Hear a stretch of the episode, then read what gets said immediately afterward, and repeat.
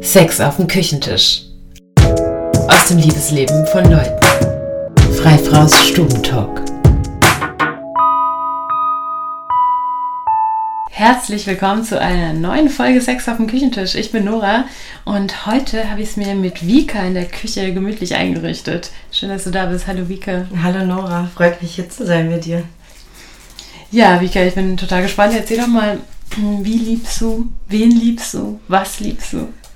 Wow, das ist ja schon ähm, äh, ein krasser Start. Ähm, ich habe super früh irgendwie äh, bin ich der Liebe begegnet, also außerhalb der Familie. Ich habe mich irgendwie super früh verliebt, mit vier oder mit fünf oder so. Mhm. Und ähm, ja, dann ging es heiter weiter. Es ging heiter weiter, ja. Also wen ich, wen ich liebe. Ich äh, habe sehr, sehr viel Liebe für sehr, sehr viele Menschen und äh, auch nicht nur für Menschen. Ähm, ja, ich habe äh, eine wundervolle Tochter seit fast 14 Jahren, die ich über alles liebe. Ähm, ja, und ansonsten liebe ich meine Familie und ich liebe meine Freunde über alles. Mhm. Ähm, ja, ich liebe das Leben, manchmal mehr, manchmal weniger. Und ähm, habe so die Selbstliebe ähm, entdeckt. Das wann? hat lang gedauert. Ja, wann hast du die entdeckt? Erstmal hat es damit angefangen, dass ich äh, entdeckt habe, herausgefunden habe und schmerzlich erspürt habe, dass ich äh, sehr wenig Selbstliebe habe. Mhm. Und ähm, das war so der Schritt, äh, dieser, diese Erkenntnis war der Schritt, dann ähm, ja, die Liebe dann langsam oder eigentlich relativ schnell dann danach zu kultivieren zu mir selber. Mhm, wann war das? Wann hast du das entdeckt? Äh, das war tatsächlich ähm, letzten Sommer. Okay, also bist du seit einem Jahr jetzt intensiv in der Verliebtheitsphase mit dir selbst, ja? Äh, tatsächlich ja. ja es, es Und äh, an was hast du das festgemacht? woran hast du gespürt, dass da in der Selbstliebe was fehlt? Ähm, also theoretisch habe ich das schon gespürt an der Art, auch wie ich ähm, mein Leben führe oft, dass ich äh, auch sehr viel destruktives Verhalten an den Tag liege, lege, mich selbst ähm, in vielem sabotiere und ähm, das einschlägige Erlebnis hatte ich in einer Runde mit sehr guten Freunden, ähm, auch mithilfe von Psychedelika.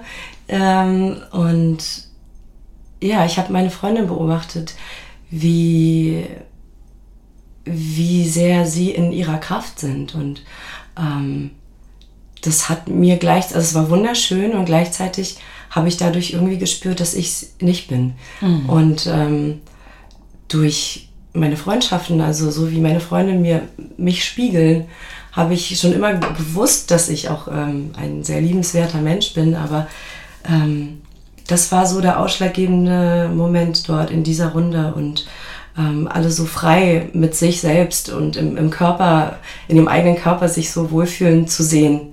Mhm. das war, irgendwie, das war super schmerzlich für mich, das zu fühlen, dass ich da irgendwie noch eine Kluft habe. Mhm. Genau, und das war, das war aber sehr, sehr wichtig, weil ich bin dann total in diesem Gefühl gewesen und habe es dann nicht verdrängt und äh, bin davor nicht weggerannt, sondern ich habe es gefühlt, bin total in den Schmerz reingegangen und ähm, habe bitterlich geweint und wurde aber auch sehr aufgefangen. Oh. Und dafür bin ich sehr dankbar. Und das war so, ähm, ja, also erstmal durch den Schmerz sozusagen, durch den mhm. Monsun. dann, ähm, und dann hat sich das irgendwie, ähm, ja, haben sich die, die, die, die Wolken gelichtet und äh, das war so der Beginn, wirklich so aktiv daran zu arbeiten und ja. das wirklich ähm, zu erkennen, ja. Und ähm, was denkst du an, was lag das, dass du diese Selbstliebe nicht so ausgeprägt hast? Lag das vielleicht daran auch mitunter, dass du die Liebe immer sehr stark auf andere Menschen bezogen hast, wenn du sagst, du hast dich schon so früh verliebt und ähm, immer so viel Liebe für andere empfunden? Ja, absolut. Also das auch. Und ich denke, dass das natürlich genauso wie ähm, ja, so vieles andere die Wurzel in der Kindheit hat, ne? dass mhm. man sich nicht so ähm, sehr gesehen gefühlt hat ähm, und dass die Aufmerksamkeit gefehlt hat. Wir sind ja eine äh, Einwandererfamilie und ähm, über den Punkt bin ich längst hinaus, meine Eltern irgendwie für irgendwas zu blamen, weil sie hatten es wirklich schwer und ähm, da blieb halt nicht so viel Aufmerksamkeit dann und nicht so viel ähm, ja, nicht so viel Augenmerk war dann auf, auf mir. Und ähm, genau, und ich habe halt selber nie so wirklich verstanden und nie so wirklich gefühlt, ähm, was es bedeutet, sich selbst äh, sehr zu lieben. Obwohl ich auch geliebt wurde, aber das, mhm. Ja, das, das stimmt. Ich habe das äh, sehr nach außen übertragen und immer auch im Außen gesucht, auch die Bestätigung, dass ich liebenswert bin. Womit waren deine Eltern beschäftigt? Waren sie mit ihrer Einwanderungssituation beschäftigt oder hast du einfach viele Geschwister noch? Oder haben die ihre Generationstraumata? Äh, sicherlich haben sie auch ihre Generationstraumata und ähm, ja, sie haben sehr viel gearbeitet. Hm. haben sehr viel gearbeitet und waren, ähm, ja, ich denke, das ist auch eine, das ist auch eine Generationsgeschichte. Ich denke, dass Eltern heutzutage sehr viel mehr ihre Kinder im Fokus haben und mhm. ähm, so, also ich habe viel mit meinen Freunden natürlich auch darüber gesprochen und bei vielen war es sehr, sehr ähnlich. Mhm. Also nicht nur bei ähm, Einwandererfamilien, sondern auch bei meinen deutschen Freunden war es so. Ähm, und ähm, ja, ich denke, da war das Kind einfach nicht wirklich im Fokus. Es hat alles so mitgemacht, aber mhm. Ähm, wurde jetzt nicht unbedingt gefördert. Und in so. was für ein Verhaltensmuster wurdest du dann da reingebracht, du? dich möglichst unsichtbar zu machen? Oder hast du besonders auf dich aufmerksam gemacht? Oder warst du besonders in deiner Fantasiewelt? Ähm, gute Frage. Ich habe mich ähm, sehr, ich habe mich, äh, ich habe nicht wirklich viel nach Aufmerksamkeit gesucht, meines Wissens nach. Ich habe mich aber auch nicht wirklich versteckt. Ich habe mich halt, ähm, ich bin damit so umgegangen, dass ich ähm, verdrängt habe. Mhm. Ich habe mich abgelenkt. Mhm. Ich habe mich einfach, ähm, genau, in der, in der Kindheit äh, saß ich sehr viel vom Fernseher. Aber es gab damals auch noch gute Zeichentrickfilme, die haben mir, ähm, ja, die haben irgendwie auch zu meiner Erziehung beigetragen. Ähm, moralisch wertvoll. Allerdings, ähm, ja, auch irgendwie ein bisschen traurig. Und später habe ich dann ähm, ja früh angefangen zu kiffen mhm. und ähm, mit Freunden dann feiern zu gehen und so. Also das.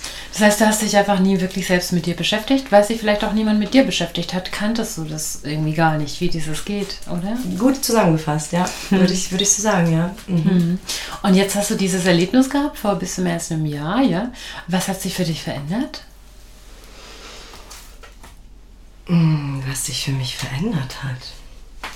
Ich, ähm, ich glaube mehr an mich. Mhm. Ich glaube mehr an mich. Ich glaube, äh, ich habe angefangen, Träume zu entwickeln. Ich hatte nicht wirklich Träume, nicht wirklich, also weil ich immer irgendwie dachte, ja, das klappt doch eh alles nicht und ich erspare mir die Enttäuschung.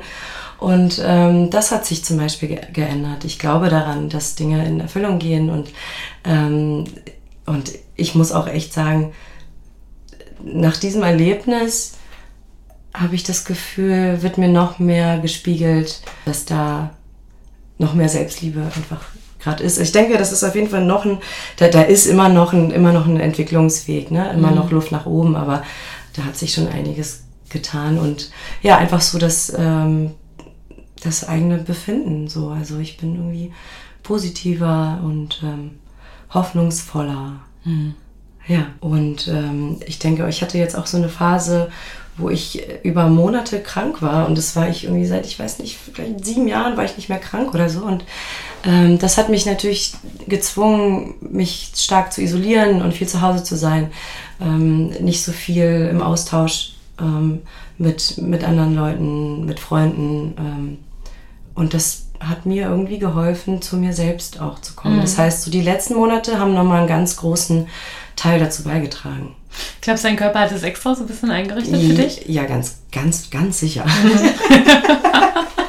ganz sicher. Ich glaube auf jeden Fall daran, dass wenn man sich dagegen wehrt, ähm, was zu verändern, es aber schon wirklich dringlichst äh, sein sollte, mhm. dann meldet sich der Körper. Dann meldet sich der Körper, mhm. dann passiert was und dann bist du gezwungen. Und das ist im Endeffekt dann genau das Richtige.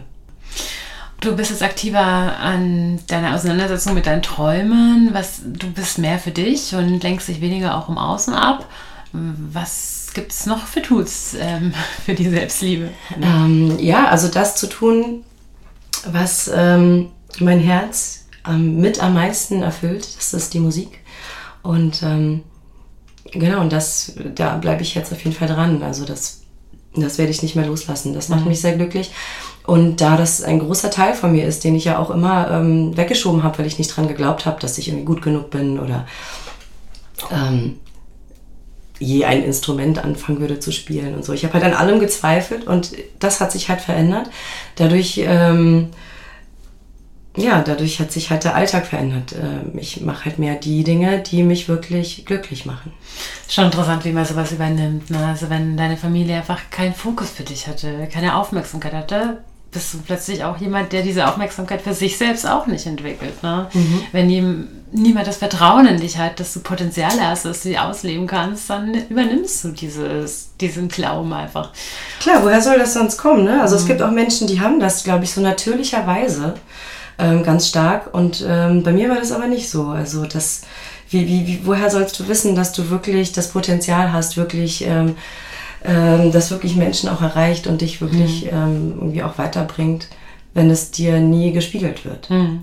Ähm, aber hattest dir davor dann in deinen intensiven Freundschaften, die du doch auch immer hattest und in deine Lieb deinen Liebesbeziehungen, gab es diesen Spiegel für dich bis zu diesem ausschlaggebenden Moment dann nicht so in dieser Form? Äh, doch, gab's. Gab's. Das, ähm, ich, ich hatte früher auch Bands, also ich habe mich schon auch damit beschäftigt, ich habe das dann aber immer nicht durchgezogen. Ich habe es dann einfach immer irgendwie sein gelassen. Und ähm, ich hatte durchaus in meinen Beziehungen und auch in meinen Freundschaften wurde ich darin immer bestätigt, aber das, ich habe es halt nicht geschafft, diese, diese, diese Hürde zu, äh, zu nehmen und ähm, da wirklich ja, damit anzufangen. Also so mhm. richtig. Mhm. Ja. ja. manchmal ist es halt auch so, man weiß irgendwas, ne? aber bis es wirklich im Gefühl auch so tief ankommt, das braucht manchmal vielleicht tatsächlich solche Momente wie psychedelische Erfahrungen ja. oder so, dass ja. man das wirklich mit den Emotionen wahrnimmt, um sein ja. Handeln auch darauf anzupassen. Ne? Auf jeden Fall. Und in meinem Fall war es noch so, dass ich, also manchmal braucht es irgendwie die richtige Konstellation an Menschen, ähm, die das in dir dann fördern und sehen. Mhm. Und äh, vor drei Jahren habe ich so jemanden getroffen. Und ähm, ja, und äh, sie war so der allererste Mensch, der mir, äh, der mir so hart einfach, äh, also hart im, im, im positiven Sinne gezeigt hat, äh, dass da so viel ist und dass ich das auf jeden Fall machen kann. Und äh, mit ihr zusammen habe ich das dann äh, angefangen auszuleben. Mhm. Hat sich daraufhin dein ganzer Freundeskreis ein bisschen verändert? Hast du mehr Leute hm, in dein Leben reingelassen, die dir das auch mehr spiegeln, die dich in deinem aktuellen Prozess mehr unterstützen können? Ja, ähm, es entwickelt sich tatsächlich. Also es kommen immer mehr Leute, die auch da ähm, interessenshalber total ähm, passen irgendwie. Mhm. Ähm, aber es also es sind nicht jetzt irgendwie viele andere Menschen oder so. Also ich habe meine alten Freunde, ähm, haben mich ja trotzdem immer irgendwie unterstützt, immer wenn ich was gemacht habe. Also die sind auch immer noch da. Mhm. Aber ja, es ist auf jeden Fall so, dass man dann irgendwie so eine Schwingung hat, dass man auch Menschen ins Leben holt, die mhm. da ähnlich äh, gesinnt sind, ja. Ja, das ist das Verrückte. Das hält uns immer so in unserem eigenen Loop, in unseren eigenen Drehungen drin. Ne? Du kennst nur das, was du kennst. Du weißt gar nicht, was es dir eigentlich fehlt, weil du das ja gar nicht kennst. Das ist in deinem Fall jetzt eben diese Selbstliebe, das Selbstvertrauen. Und dann ziehst du halt auch einfach nur das an, ne? was du kennst. Und ähm, ja, es ja, ist absolut, einfach schön, ja. wenn dann manchmal sich eine Tür auftut im Leben und das verändern sich die Dinge. Ja, total. Und wenn man damit dann nach außen geht, dann, ähm, dann, dann merkt man auf einmal so, huch, das ist, das ist ja was. Das mhm. ist, das, das, das bist du. So, das ist ein elementarer Teil mhm. äh, meiner Seele irgendwie. Und dann erreicht es Menschen und es macht Menschen glücklich. Und dann kommen Menschen auf mich zu und ähm, wollen mit mir was machen und ähm, mhm. wollen mit mir Musik machen und ähm, sehen mich darin. Und es ist dann, dann findet ein ganz wundervoller Austausch statt. Mhm. Also ja, definitiv bestätige ich das, was du sagst. Jetzt meintest du ja, dass du dich auch durch diese Krankheit so ähm, dass du gezwungen warst, dich wirklich intensiv mit dir selbst zu beschäftigen. Ist Einsamkeit für dich ein Thema? Hast du Angst vor Einsamkeit? Ähm, ich habe bewusst habe ich keine Angst vor Einsamkeit. Mhm.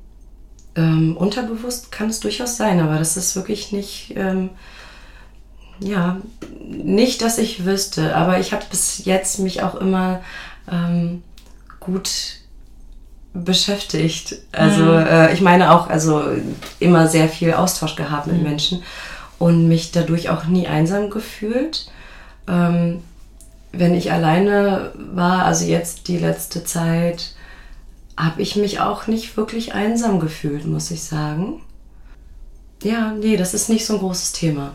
Ja, und außerdem, ich meine, du hast ja auch eine Tochter, die dich seit 14 Jahren in deinem Leben begleitet. Ne? Also arg viel äh, Space für dich hast du wahrscheinlich in den letzten Jahren sowieso nicht gehabt, ne? Das ist wahr, ja. Ich bin tatsächlich sehr wenig alleine auch ähm, sonst. Das stimmt. Ich habe mir allerdings, also habe ich auch nicht wirklich kultiviert, auch dadurch, äh, also dass das, das Alleinsein auch nie wirklich zelebrieren mhm, können. Mhm. Ähm, wenn ich dann denke, oh, ich brauche Me-Time und dann, ähm, und dann bin ich alleine und dann weiß ich gar nicht, was ich mit, mit mir anfangen mhm. soll. Manchmal, also manchmal, manchmal, manchmal ist es nicht so, manchmal ähm, da ich dann irgendwie setze ich mich äh, an die Gitarre und bin dann ja, bin dann halt mit meiner Gitarre und ähm, am Singen, aber das ist in letzter Zeit auch ein bisschen weniger geworden. Hm. Ähm, ja, ich, ich weiß manchmal einfach dann auch gar nicht so genau, hm. was mache ich denn jetzt eigentlich. Mhm. Ist total schwierig, ne? das wirklich sich mit sich selbst zu beschäftigen und ich glaube auch, dass unsere aktuelle Zeit da irgendwie äh, das uns sehr, sehr schwer. Wir haben ständig die Medien, wir haben ständig irgendeine Ablenkung. Wir sind, das, wir sind einfach total in diesem Modus gefangen, zu tun, zu tun, zu leisten, sich in der Außenwelt gespiegelt zu sehen. So diese ganz ruhigen Momente, die sind einfach echt eine Rarität, ne? Total, total. Also ich merke, dass ich ähm, leider absolut handysüchtig auch bin. Das ist, ähm, also auf der einen Seite ist es halt wirklich schön, diesen Austausch zu haben mit, ähm, mit Freunden, mit Familie. Auf der anderen Seite ähm, merke ich, dass das auch echt einfach ein Tick zu viel ist. Mhm. Und, ähm, und also wenn ich irgendwie so wegfahre, also ich liebe es auch alleine zu reisen, was ich zwar nicht oft mache, aber ähm, wenn, dann ist dann, wenn ich aus meinem Alltag heraus ähm, herauskomme, dann fällt es mir sehr viel leichter, auch, mhm. ähm, mich nicht mit dem Handy zu beschäftigen. Also in der Natur, die Natur ist halt heilen, ne? also ja. da ist es nochmal anders. So verrückt, ne? Weil also, man ist ja so sehr auf dieses Ding angewiesen, egal was du machst, ob du Musik hörst, ob du nach einem Weg suchst oder halt auch, wenn du Künstler bist, ne? Du musst ja deine Musik irgendwo draufpacken oder so. Absolut. Also das, das einfach geht gar nicht ohne das Ding. Ja. Aber auf der anderen Seite verändert das halt tatsächlich unsere Gehirnströme und alles, ne? Also ja. wir werden wirklich so maschiniert irgendwie. Total. Es ist ein Fluch und ein Segen zugleich. Mhm. Ähm, ja, allein Google Maps, also wie oft Google Maps mir das Leben gerettet hat. Ähm, ja, bin ich schon auch sehr dankbar für, aber auf jeden Fall ist man dann schon auch ein bisschen disconnected da von sich selbst. Hm. Ähm, erzähl doch mal ein bisschen, wie, wie ähm, hat sich das denn eigentlich entwickelt? Wie kam deine Tochter in dein Leben? Ich habe ich hab nie ähm, bewusst irgendwie frühzeitig die Entscheidung getroffen, Mutter sein zu wollen. Ich hatte mir überhaupt gar keine Gedanken gemacht bis dahin. Und ähm, dann habe ich Anfang 20 Emilias Papa getroffen, den ich seit meiner Kindheit auch kannte. Ähm, und wir haben uns ganz, ganz doll verliebt. Und aus dieser großen Liebe heraus haben wir dann ganz, ganz schnell einen Kinderwunsch gehabt. Und ähm, ja, uns dann einfach versucht. Und äh, mhm. dann hat es anderthalb Jahre später geklappt. Eigentlich dann wieder schlechtes Timing, weil ich dann angefangen habe zu studieren. Und dann wurde ich nach dem ersten Semester schwanger. Als ich dann, mhm. als ich schon dachte, das funktioniert anscheinend gar nicht, habe mir dann weiter auch gar keinen Kopf gemacht. Und dann wurde ich schwanger und dann ähm, waren wir super glücklich darüber, weil sie ja nun wirklich auch gewünscht war schon vorher. Und mhm. ähm, ja, so äh, kam sie in mein Leben. Ich wurde ähm, anderthalb Monate, nachdem ich sie geboren habe, 24 recht früh für viele. Für mich schien es also eigentlich gar nicht, was war war ein guter Zeitpunkt irgendwie und ähm, ja, ja, seitdem ist sie da. Und du hast dich auch niemals irgendwie mit deiner Rolle als Mutter überfordert gefühlt? Ach doch, natürlich, klar. Also äh, ich würde ich würd sagen, so die erste Zeit ist äh, eigentlich noch so mit am einfachsten, wenn es äh, das kleiner ein mhm. Baby ist. Obwohl man irgendwie vorher mal so denkt, oh Gott, ich hatte vorher noch nicht mein Baby auf dem Arm vorher. Also noch nicht mal das, das ist total verrückt. Mhm. Und dann wächst man aber sowas von rein, ganz schnell. Und ähm, das hat mich super erfüllt. Und ähm, klar, mit dem Alltag, mit Alltagsproblemen, auch finanziellen Problemen und äh, Studium habe ich ja noch nebenbei gemacht, war es natürlich schon recht viel. Ähm, aber ja, zwischendurch, glaube ich, ist das ganz normal, dass man sich auch irgendwie überfordert mhm. fühlt. Aber Emilia war wirklich ein ähm, ein Kind, was leicht zu handeln war. Mhm. Nicht, nicht viel geweint, nicht viel geschrien. Also das war Gott sei Dank irgendwie. Ähm, ja, hat sie nicht so viel dazu beigetragen, mich zu überfordern. Mhm. Aber wie ja. ist es jetzt in der Pubertät? Ja, jetzt, jetzt, jetzt ist sie gerade so in den Anfängen der Pubertät. Und ähm, Ja, da, das überfordert dann schon manchmal. Also wir haben ja, wir, wir haben uns vor elf Jahren getrennt, ähm, ihr Papa und ich. Und seitdem ist sie, ist sie äh, eine Woche bei Papa, eine Woche bei mir. Das heißt, ich habe ja schon, ich habe sie ja nur noch die Hälfte der Zeit. Das heißt, es ist schon wirklich, also hier ähm, an der Stelle Respekt an alle äh, alleinerziehenden ähm, Eltern. Ähm, das, da habe ich auf jeden Fall schon auch Luft für mich. Das heißt, die Überforderung kommt dann nicht so schnell. Es kommt darauf an, was dann immer noch so ins Leben kommt. Ne? Ähm, und dann Klar, klar gibt es diese Momente mhm. oder diese Phasen der Überforderung, ja. Also ich habe jetzt ja keine Kinder. Ich kann mir das auch so nicht wirklich vorstellen. Das ist einfach aus meiner Realität raus. Was, wie könntest du denn das beschreiben, so eine Liebe zu einem Kind? Was ist, ist es was anderes als eine andere Liebe? Ist es, ja, ist es, würde ich sagen. Also das erste, äh, das war wirklich auch ein, ähm, eine ganz, ganz prägender Moment, ähm, als sie auf der Welt war und dann neben mir lag. Also ich konnte dann die erste Nacht auch gar nicht einschlafen. Sie kam abends zur Welt und dann, ähm, und dann lag sie neben mir in diesem Bettchen und dann habe ich die ganze Zeit an ihr gerochen. Und es ist so ein ganz besonderer Duft. Den kann ich jetzt natürlich gar nicht mehr beschreiben, weil er jetzt auch gar nicht mehr da ist. Ne? Aber ich weiß noch, dass ich, dass ich sie eingeatmet habe und ich habe da einfach die tiefste Liebe mhm. gefühlt, die ich jemals, ähm, die ich jemals gefühlt habe. So, das war halt wirklich so. Ich habe mich einfach so krass verliebt, mhm. so krass verliebt. Das war unglaublich, ja. Ja, ich glaube, ähm, bei so einem kleinen Kind, ne, das auch auf deine Hilfe, auf deine Unterstützung, auf dich einfach angewiesen ist und einfach noch so super das reine Wesen ist, ne, da kommen dann die ganzen Selbstschutzmechanismen, die sonst in anderen Begegnungen zu anderen Menschen natürlich kommen, die kommen ja auch gar nicht, ne, da sind einfach noch keine Hurt Feelings, da ist, du musst Nix. dich nicht schützen vor so einem kleinen nein, Wesen. Nein, es ist total rein, diese Beziehung ist total rein und ja, wow. Wow, und ähm, die Liebe an sich, ja, die ist, das ist dann wirklich eine bedingungslose Liebe tatsächlich. Also ich merke zwar schon, äh, ich komme schon öfter mal an meine Grenzen, weil jetzt wird sie schon auch, ähm, also sie diskutiert mit mir und es ist auch gut, weil sie ist ja ein eigenständiger Mensch und es zeigt auch, dass sie Charakterstärke hat. Ähm, auf der anderen Seite ist es dann schon auch ähm, manchmal ganz schön schmerzlich, dann so ein paar Sachen an den Kopf geknallt zu bekommen. Und da, da, da bin ich dann so, hm, ist diese Liebe wirklich bedingungslos oder, oder könnte ich da irgendwie länger Frust schieben auf sie, weil wenn es dann irgendwie nicht so klappt und das dann irgendwie fies wird. Aber äh, ich komme davon immer ganz schnell weg, weil ich weiß im Endeffekt, egal was sie tun würde, ich würde niemals aufhören, sie zu lieben. Ich könnte hm. das nicht. Hm. Aber ähm, bedingungslose Liebe, das ist ein wunder, wunder, wunderschönes Ideal und eigentlich sollte ja auch jede Liebe eigentlich so sein. Ne?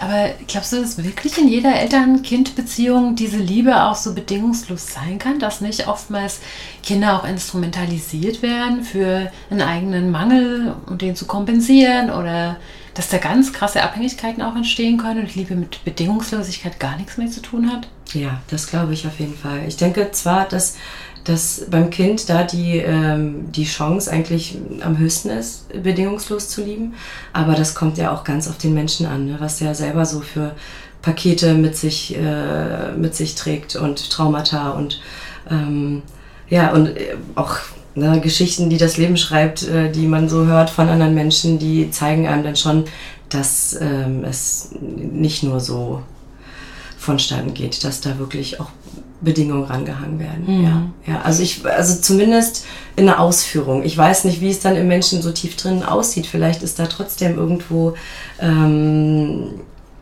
die Liebe immer für immer da, aber ähm, ja, die Umsetzung ist dann nicht immer so die liebevollste. Hattest du schon mal eine Beziehung zu einem Mann oder einer Frau? Ich weiß gar nicht, äh, welchem Geschlecht fühlst du dich hingezogen? Zum äh, beiden. beiden. Mhm. mhm. Hattest du schon mal zu einem anderen, anderen Mensch, der jetzt kein Kind war, ähm, sowas wie eine bedingungslose Liebe, so eine ganz, ganz, ganz tiefe Liebe? Ähm, eine ganz, ganz tiefe Liebe, ja. Bedingungslos würde ich sagen, nein. Mhm. Habe ich bisher nicht geschafft. Ähm, ich glaube, sonst wäre ich vielleicht noch mit irgendjemandem zusammengeblieben. Mhm. ähm, es hat dann doch, ist dann doch immer daran gescheitert, ähm, auch an der fehlenden Selbstliebe. Mhm. Mhm. da bin ich, also da, dessen bin ich mir auf jeden Fall sicher, dass da sehr viel dran liegt. Und ähm, ja, es gibt aber, es gibt aber auch einen Menschen, der, mit dem ich auch nicht mehr zusammen bin. Und den werde ich für immer lieben. Hm. Und das hat quasi mir dann schon gezeigt, dass das irgendwo auch bedingungslose Liebe ist, weil da ist ja nichts. Also hm. da, ist, da ist auch kein Kontakt und egal wie und was. Ähm, also der Mensch hat mir auch nie irgendwie richtig wehgetan oder so. Hm. Ne? Es hat einfach nicht funktioniert. Und ähm, ja, und ich denke so, wenn man dann noch den Menschen liebt, ist es irgendwie. Hat ja, das ist wahrscheinlich ein ganz schöner Indikator, ne? Eigentlich, ja. wenn man Menschen wirklich für immer in sich, in seinem Herz mittragen kann, dann weiß man, okay, das ist eigentlich eine Liebe, die nicht an Bedingungen geknüpft ist. Ja. Ist so schade einfach, dass es oftmals sich so entwickelt, dass dann so viel Wut, Enttäuschung, Verletztheit und alles irgendwie das Schöne, was man denn eigentlich hatte, so in den Schatten stellt, ne? Ja, ja, total, total. Aber ähm, ich muss auch, ich muss auch sagen, ich habe äh, eine ganz, ganz wunderbare Oma und sie hat, also ich, ich würde sagen, dass sie bedingungslos liebt. Mhm. Ähm, klar, wir sind auch äh, ne, ihre Familie und ähm, ich denke, dass sie andere Menschen nicht bedingungslos liebt, aber das, was sie mit ihrer Liebe äh, gemacht hat, also nicht gemacht hat, sondern das, das was, wie es auf uns, ähm, die sie auf uns übertragen hat, die hat, die hat ganz viel mit mir gemacht, die hat mich teilweise echt irgendwie gerettet, so diese mhm. bedingungslose Liebe. Und ähm, also egal wie fies wir auch manchmal zu ihr waren, ne, auch in der Pubertät und auch später immer mal wieder, sie hat nie sie hat, sie hat uns nie mit Liebesentzug, nie mit Schweigen, nie mit bösen Worten, wirklich nie, einfach noch nie in meinem ganzen Leben hat sie mich enttäuscht oder hat irgendwie, was ich ihr auch total, ähm, ich wäre nie böse gewesen, hätte sie mal Konter gegeben oder mhm. so, ähm, hat sie nie getan. Und ähm, hat sie diese bedingungslose Liebe auch für sich selbst und für andere Menschen oder war das wirklich auf euch Kinder gerichtet? Ähm, ja, auf, auf, auf ihre Familie, auf uns, auf, auf uns mhm. insbesondere. Und ähm, ich denke, auf andere Menschen eher nicht. Also das ist wirklich, das, das, also wir sind so, so der mhm. Kreis und da hat sie so alles reingegeben. Und was also zum Thema Selbstliebe, ich glaube, da ähm, hat sie schon einen Mangel, denke ich. Und ich glaube auch, also vielleicht äh, liegt es auch daran, dass sie halt auch nie Konter gegeben hat, dass mhm. sie vielleicht auch irgendwie, ähm, ne, dass da auch Ängste dran, ähm, dran hängen und so. Das denke ich. Aber das, was, das, was ich halt von ihr fühle, ist eben mhm. diese bedingungslose Liebe. Was denkst du, dass es uns denn so schwer macht, andere Menschen oder sich selbst wirklich bedingungslos zu lieben? Oh, ja. ja, ich denke, das sind unsere unsere Traumata, unsere, unsere ganzen Ängste, unsere Verletzungen, unser, unsere Scheu davor, ähm, Schmerz auszuhalten, äh, durch Schmerz zu gehen. Und ähm, ja, immer, also ja, vielleicht auch sich sehr, ähm, also ja, sich, sich sehr so als Zentrum irgendwie zu betrachten und ähm, hm, ja, wie, wie fasse ich das in Worte? Also bei mir ist es auf jeden Fall so, dass ich äh, schon auch oftmals ein Sensibelchen bin und mich dann, dann einfach eine Mauer hochfahre. Und mhm. ich denke, auch wenn da die Liebe ist, ähm, ja, will, will ich mich dann immer so, so doll schützen, dass ich dann, dass ich dann äh, ja, flüchte. Aber daran arbeite ich. Also das habe ich auf jeden Fall verstanden. Das ist auch nichts nichts bringt und das Schmerz auch eigentlich gar nicht so schlimm ist und ähm, mhm. dazugehört. Aber ja, ich denke, so dieser, dieser, dieser Selbstschutz ähm, hindert uns irgendwie daran. Es ist eigentlich absurd, dass man sich dadurch, dass man Angst vor Schmerz hat, genau dieses zufügt. Ne? Ja, Absolut, weil eigentlich ist der größte Schmerz ja der Trennungsschmerz. Mhm. Und man hat durchlebt den ja dadurch, dass man sich eigentlich da dann selber trennt und die Menschen cuttet irgendwie und ähm, ja, es ist wirklich verrückt, wenn man denn das irgendwie mal verstanden hat. Also ich glaube, trotzdem hört's, will man trotzdem immer den Schmerz vermeiden. Ne? So, aber sobald man irgendwie dann mal an einem Punkt ist, wo man merkt, ich kann davor nicht wegrennen und sich dem stellt, dann, ja, also habe ich für mich gemerkt, ist es im Endeffekt gar nicht so schlimm. Mhm. Und es vergeht viel schneller. Ich finde, Trennungsschmerz ist ein echt sehr interessantes Stichwort.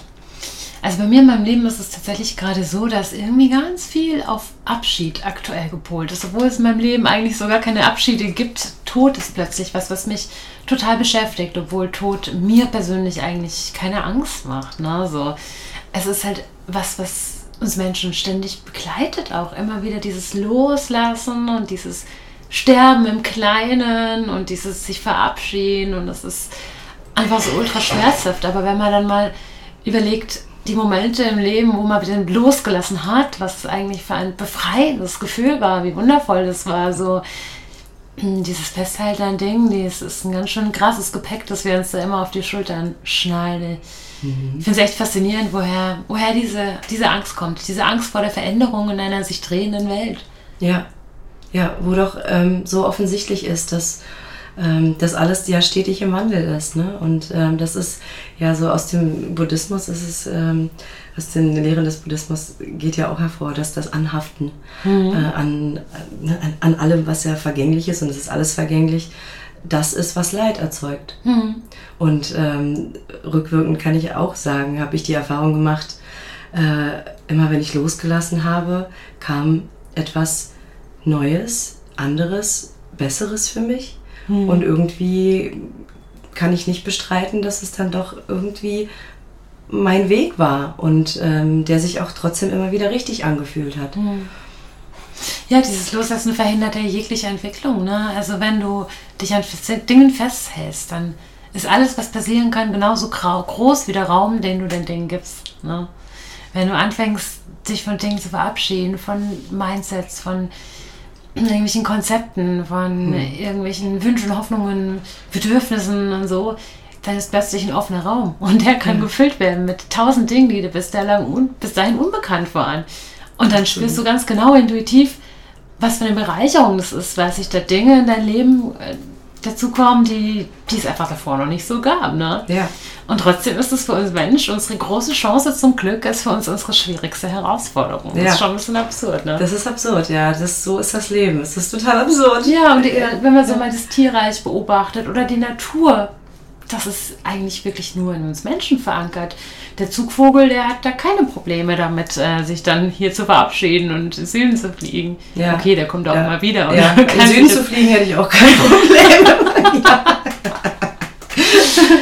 Ja, oder der Baum, der seine Blätter lässt. Ja. So. Einfach ja. ähm, eine absolute Akzeptanz für die ja. Veränderung, für das Werden. So. Und ich meine, das ist ja im Endeffekt auch unser Leben. Ein ständiges Werden, wenn man es nicht zulässt. So. Total. Und Akzeptanz, ja auch ein wichtiges Stichwort.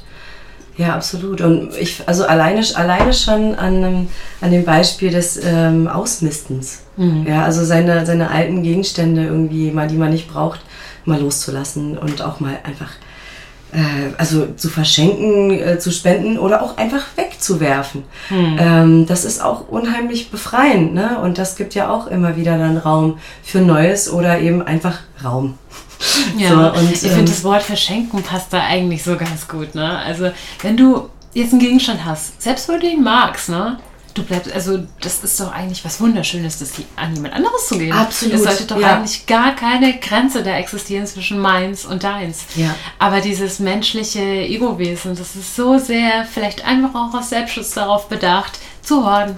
Mhm. Einfach. Und mhm. ich glaube auch, ähm, dass diese Eigenschaft uns dahin bringt, dass wir nicht loslassen können. Wir wollen Momente horten, wir wollen Konsum, Besitz, alles ja. zack zu uns schaufeln und und da war, darauf wären wir nicht glücklich, auf diesen ganzen Besitztümern. Nee. Und irgendwie ist das so, irgendwie gibt es uns so die, äh, es erschafft so die Illusion von Sicherheit.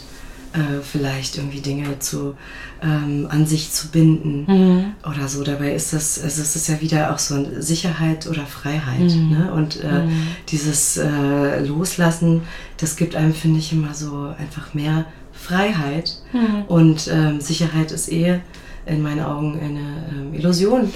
Und wenn naja, Menschen also ich würde jetzt nicht sagen, es ist eine Illusion, es gibt halt so eine Sicherheit und so eine Sicherheit. Ja, also ja, genau. Eine ist die Sicherheit, die du im ja. Extern suchst, die du im Besitz suchst, in Dingen, die eigentlich im Grunde genommen außerhalb deiner Kontrolle liegen. Ne? Mhm. Und das andere ist die Sicherheit, die du in dir selbst findest. Und ich glaube, dass diese Sicherheit in dir selbst ganz genau durch diesen Fakt genährt wird, wenn du gibst, wenn du Ja. loslässt, Ja. wenn du dieses Ego irgendwie überwindest. Mhm. So, ne? Ja. Und dann leben wir in diesem ständigen Widerspruch. So, unsere Heilung ist eigentlich, die liegt dort in, in unserer Kernproblematik, die liegt im Gegensatz zu unserem Wirken und Handeln. Ja, ja, das hast du schön gesagt.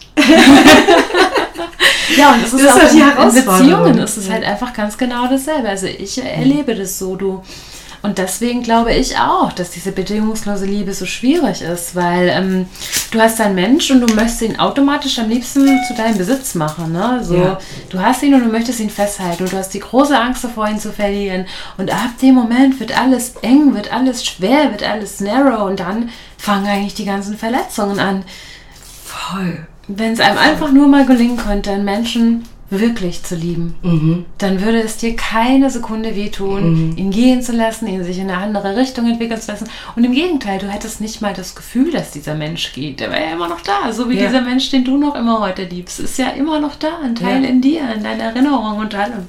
Ja, ich, ähm, ja, ich denke, dass, dass das äh, auch wiederum sehr viel mit der Selbstliebe zu tun hat.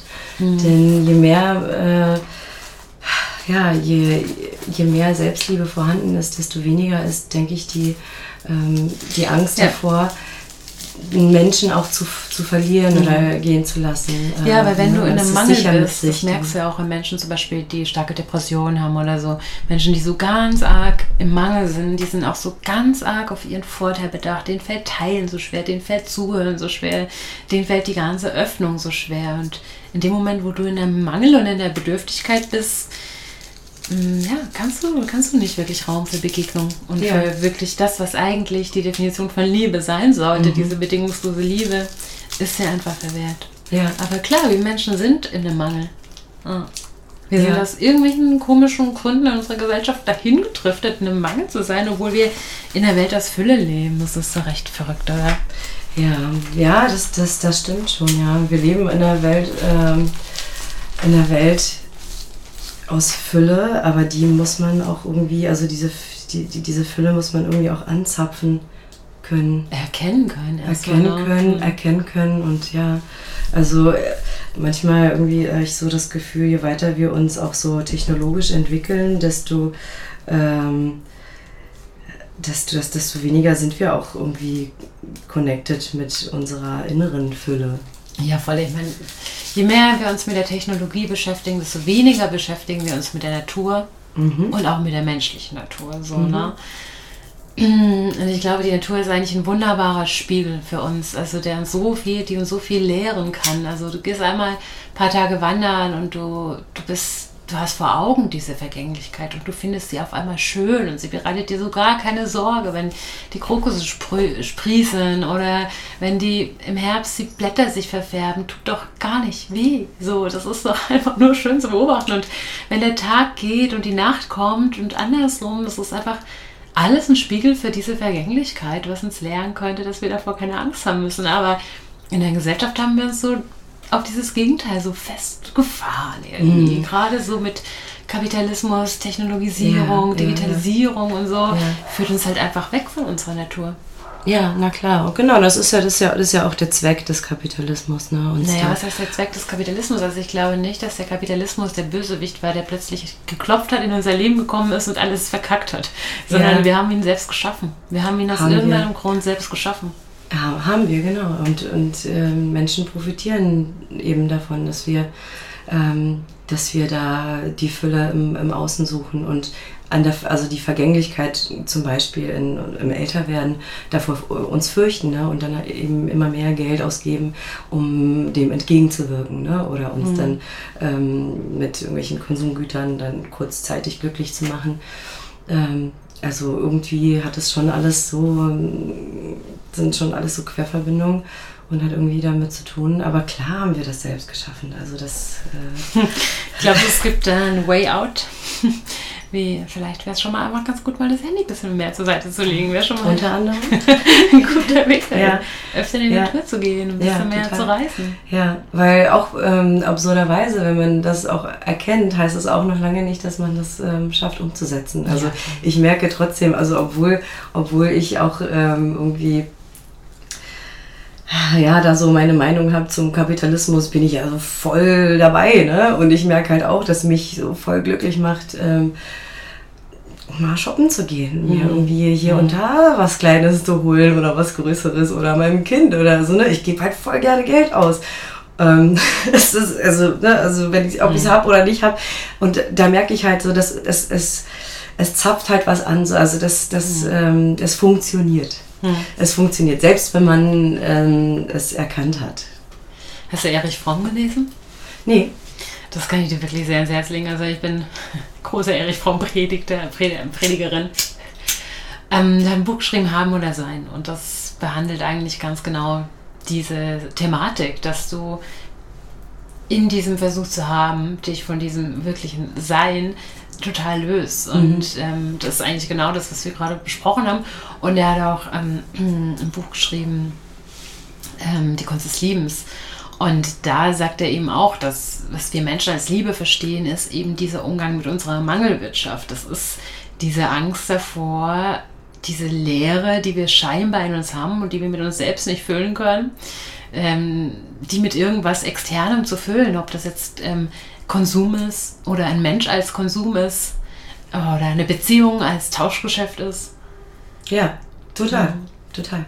Deswegen immer wieder ist irgendwie für mich dann so ähm, der ausschlaggebende Punkt, äh, Selbstliebe zu kultivieren. Ja, ja. Um sich da irgendwie immer weiter. Und das, das, das kann man, indem man eben das tut, was, ähm, ne, also in sich reinfühlt und wirklich sich damit beschäftigt, was macht mich glücklich, was macht mhm. mich aus, so und mhm. ähm, ich würde ja. ganz gerne nochmal wissen, darauf zu sprechen kommen, auf diese Selbstliebe kultivieren. Also, okay, ähm, du machst Musik, aber ich glaube auch die Spiritualität ist für dich ähm, ein guter Zugang dazu, zu dieser Selbstliebe, oder? Ja, ja, auf jeden Fall. Ähm, ja, so die eigene also die Spiritualität ähm, selbst ist ja ein, also wenn du so einmal so irgendwie die Tür durchschreitest, gibt es irgendwie auch keinen Weg zurück, was ähm, total schön ist auch. Und ähm, ich habe zum Beispiel angefangen, meiner Intuition zu trauen. Und also, da, da, also das alles, das war so der Weg durch die Spiritualität. Ähm, ich habe viele Bücher gelesen, ich habe gleichzeitig Erfahrungen gemacht, die mir ähm, das, was ich auch gelesen habe, äh, das bestätigt haben. Ich habe dann, also das, was ich da gelesen habe, total als Wahrheit empfunden, auch im gleichen mhm. Augenblick, weil ich parallel eben Erfahrungen gemacht habe, die das mhm. bestätigt haben. Und ähm, ich hatte früher, habe ich nie auf meine Intuition vertraut, weil ich irgendwie immer dachte, das ist, das ist nur meine Angst. Und ähm, irgendwann habe ich dann angefangen, eben diesem Gefühl wirklich zu vertrauen, was mir wiederum mehr Selbstbewusstsein oder Selbstvertrauen gegeben hat, was dann auch wieder zur Selbstliebe beigetragen hat. Mhm. So, ich habe irgendwie so die Hexe in mir auch entdeckt und meine, meine Fähigkeiten, also was heißt Fähigkeiten, ne? so, also diese, diese, diese Urkraft, die man auch hat, ähm, auch, auch gerade so als Frau und mhm. ähm, ja, das das trägt auch dazu bei. Ja, das trägt auch dazu Ja, ich finde spannend, was du gerade gesagt hast auch. Wir können unsere Intuition gar nicht zuhören, weil wir denken, dass es unsere Angst ist. Und ich glaube, da liegt echt viel Wahrheit darin begraben. Also es gibt nämlich das, was wir für Intuition halten, ist oftmals eigentlich Angst. Mhm. Ne? Mhm. Aber das, was wirkliche Intuition ist, das haben wir uns noch gar nicht erarbeitet. Das blockieren wir die ganze Zeit weil wir Intuition mit Angst verwechseln, irgendwie so. Und es ist wirklich ähm, super, super schwierig auch, ähm, finde ich, immer wieder auch bei mir ähm, zu unterscheiden, was, was ist es denn gerade, was da in mir spricht. Ist ja. es jetzt gerade eine Angst? Oder ist es denn wirklich ein Gefühl, dem ich vertrauen sollte und folgen sollte? Aber also verrückterweise, ähm, jedes Mal, wenn ich mich dafür entschieden habe, dieser Intuition zu vertrauen, hat sich herausgestellt, dass sie einfach richtig war, dass es gut war, ihr zu vertrauen. Und mhm. Ja, das ist ähm, das ist aber auch ganz genau mein Spagat, den ich irgendwie immer äh, versuche oder dem ich immer irgendwie unterliege, weil ich ganz genau das gleiche Problem habe, in Anführungsstrichen. Ich weiß es dann auch oftmals nicht. Ähm, ob das, äh, ja, ob ich mich jetzt an irgendwas hindere aus Angst heraus. Ähm, und das war halt schon immer so das Thema. Ich, also ich kann bis heute das nicht immer ganz genau sagen, aber mhm. irgendwie habe ich ja, versuche ich dem trotzdem zu folgen, um dann im Nachhinein auch zu verstehen, ob es, was es denn jetzt war. Ich weiß nicht, mhm. ob man da jemals wirklich richtig ähm, sich äh, so richtig sicher sein kann. Manchmal, ähm, also es gibt auch äh, in Bezug auf den Menschen, den ich für immer in meinem Herzen auch ähm, haben werde, mit dem ich nicht mehr zusammen bin, da habe ich halt auch ähm, Vor Vorahnungen gehabt, beziehungsweise habe ich da, habe ich, also bis heute habe ich immer wieder so einen ähm, inneren äh, Dialog mit mir, wo ich versuche herauszufinden, ob das nur selbst eine selbsterfüllende Prophezeiung war, mhm. aus meiner Angst heraus, oder ob es eine Vorahnung einfach ja. war, dass es nicht funktionieren wird und ich deswegen diese, ähm, diese Angst halt dann auch hatte. Aber wahrscheinlich ist es halt beides. Ne? Ja, vielleicht, vielleicht kannst du es auch, auch gar nicht trennen, weil ja. ich meine, wenn man sich jetzt so an die Quantenphysik hält, ne, ist ja die Welt ein Raum voller, voller Möglichkeiten und die Frage ist nur, wo schickst du deine Aufmerksamkeit hin? So. Ja. Und wenn du deine Aufmerksamkeit in die Angst schickst, dann wird sich diese Angst bestätigen. Genau, das ist und wenn das du sie ins Vertrauen schickst, ja. dann mhm. äh, werden die Räume eröffnet und dann wird es meistens sich zu deinen Gunsten entscheiden. So. Ja, ja, das ist ein ganz wichtiger Punkt, den du, äh, du gerade sagst, ja. Ähm, weil das gehört halt äh, genauso mit, mit dazu. Ich denke auch, wenn die Intuition auch irgendwie da ist, ist es trotzdem auch, haben wir es trotzdem irgendwie in der Hand. Und wenn wir da im Vertrauen sind, ist es immer noch möglich, dass ähm, ja, dass sich das eben nicht so bestätigt, was mhm. da mit, mit der Angst mitschwingt. Also ich, das ist eben so diese Gratwanderung. Mhm. Ich habe selber noch nicht raus, aber, aber Angst ist ja auch ganz oft so ein, eigentlich nur halt die Funktion Schmerz zu verhindern. Ne? Ich glaube persönlich, wenn du ähm, es schaffst, in die Arbeit mit dem Schmerz zu gehen, wird sich auch automatisch diese Angst verringern. Ne? Ja. Ja, und total. du wirst dich in der Situation ermächtigen. Und oft hilft einfach so einfach, sich auch mal dieses Worst-Case-Szenario dann vorzustellen. Was, was wäre denn, wenn? Vor was habe ich denn Angst und was wäre denn, wenn? Und könnte ich das nicht eigentlich schaffen? Und in dem Moment, wo du dir sagst, ja, klar, könnte ich schaffen, löst sich diese Angst auf. Sie verpufft so. Ja. Ja, total. Also das ist auch, das ist auch genau das, woran ich gerade so ähm, arbeiten möchte, da also immer wieder ins Vertrauen zu gehen. Es ist eben so ein ähm, so ein, so ein Pro lebenslanges Projekt eigentlich, mhm. äh, immer wieder äh, durch verschiedene Tools immer wieder zu dir zu kommen und eben diese Angst zu überwinden. Ich denke, ne, die wird halt irgendwie immer wieder so ein, ist halt einfach ein Teil von uns, mhm. auch mit dem Ego verbunden. Ähm, immer diese Vermeidung von Schmerz. Ähm, aber genau das ist es eben, da immer wieder äh, ins Vertrauen zu gehen. Mhm. Und ich habe da auch ein ähm, ich habe ich hab Freunde, da erlebe ich live mit, dass es, ähm, dass es funktioniert, ins Vertrauen zu mhm. gehen und wie sich das alles in Wohlwollen mhm. ähm, auflöst und immer weiter irgendwie, ähm, äh, also immer mehr aufblüht und immer schöner wird. Und das kann ich beobachten und freue mich total. Es ist ein, ähm, ja, eine sehr gute Freundin von mir und die ist auch die ist immer wieder in diese durch die Angst durch, immer wieder ins Vertrauen und es hat sich so was Wundervolles ergeben. Mhm. Und ich weiß aber, dass ich an ihrer Stelle, ähm, ich an ihrer Stelle vor einigen Jahren quasi war, also auch jemanden, diesen Menschen hatte und ähm, eben nicht geschafft habe, immer wieder ins Vertrauen zu gehen, sondern total in meiner Angst verharrt bin. Und ähm, ich glaube eben auch, dass wenn ich da immer wieder ins Vertrauen gegangen wäre und daran wirklich ganz krass gearbeitet hätte, wenn da schon meine Selbstliebe an dem Punkt mhm. gewesen wäre, dass ich es hätte leichter schaffen können, dass das sich hätte auch in, ähm, ne, weiterentwickeln können. Und, mhm. ähm, und das kann ich quasi jetzt ähm, an ihrem Beispiel verfolgen und beobachten und erfreue mich total daran. Und es ist sehr, sehr inspirierend und ähm, gibt mir sehr viel Hoffnung. Hm. Ja. Hm. Ja, es ist schon krass. Also, ne, ich glaube wirklich, ich habe es ja gerade schon mal gesagt mit der Natur, die ist eigentlich ein wunderbares Lehrbild für uns. So. Und jede menschliche Begegnung ist ein Lehrbild für uns. Alles um uns herum ist eigentlich nur Spiegel. Wir sind einfach im Spiegelkabinett unserer selbst so. Ja. Und äh, je mehr es dir gelingt, ins Vertrauen zu gehen, desto mehr schaffst du es auch, Vertrauen von anderen Menschen aufzubauen. Desto mehr gibst du einem anderen Menschen die Chance, dein Vertrauen gut zu behandeln. So. Und ähm, je größer du bist, desto größer ist die Welt um dich herum. Je je schöner du bist, je stärker du bist, je strahlender du ja. bist, desto strahlender alles um dich herum. Ja. Und deswegen ist, glaube ich, echt einfach das einzige Mittel auch diese Auseinandersetzung, sich wirklich damit zu beschäftigen. Und ich meine, das eine sind diese Lehrsätze und das Ding zu verstehen. Das ja, nächste ist der Anfang, ja. Genau, das ja. nächste ist aber halt wirklich in die Auseinanderzugehen, Auseinandersetzung zu gehen. Du hast gesagt, du hast viel in der Spiritualität gelernt. Aber wirklich verinnerlicht hast du es ja nur, weil sich die Dinge in deinem Leben gerade auch so entwickelt haben. Ne? Mhm. Und das immer wieder dieses Wissen in die eigene Handlung mit einzubetten, in die Emotionen zu übertragen. So. Und das, das ja. ist eigentlich dieses wunderschöne Wachstum, das uns, ja. das uns aufgegeben ist. Und guck mal, auch wenn man mal so denkt, also der Mensch, der denkt ja, dass er auf sein Ende zusteuert.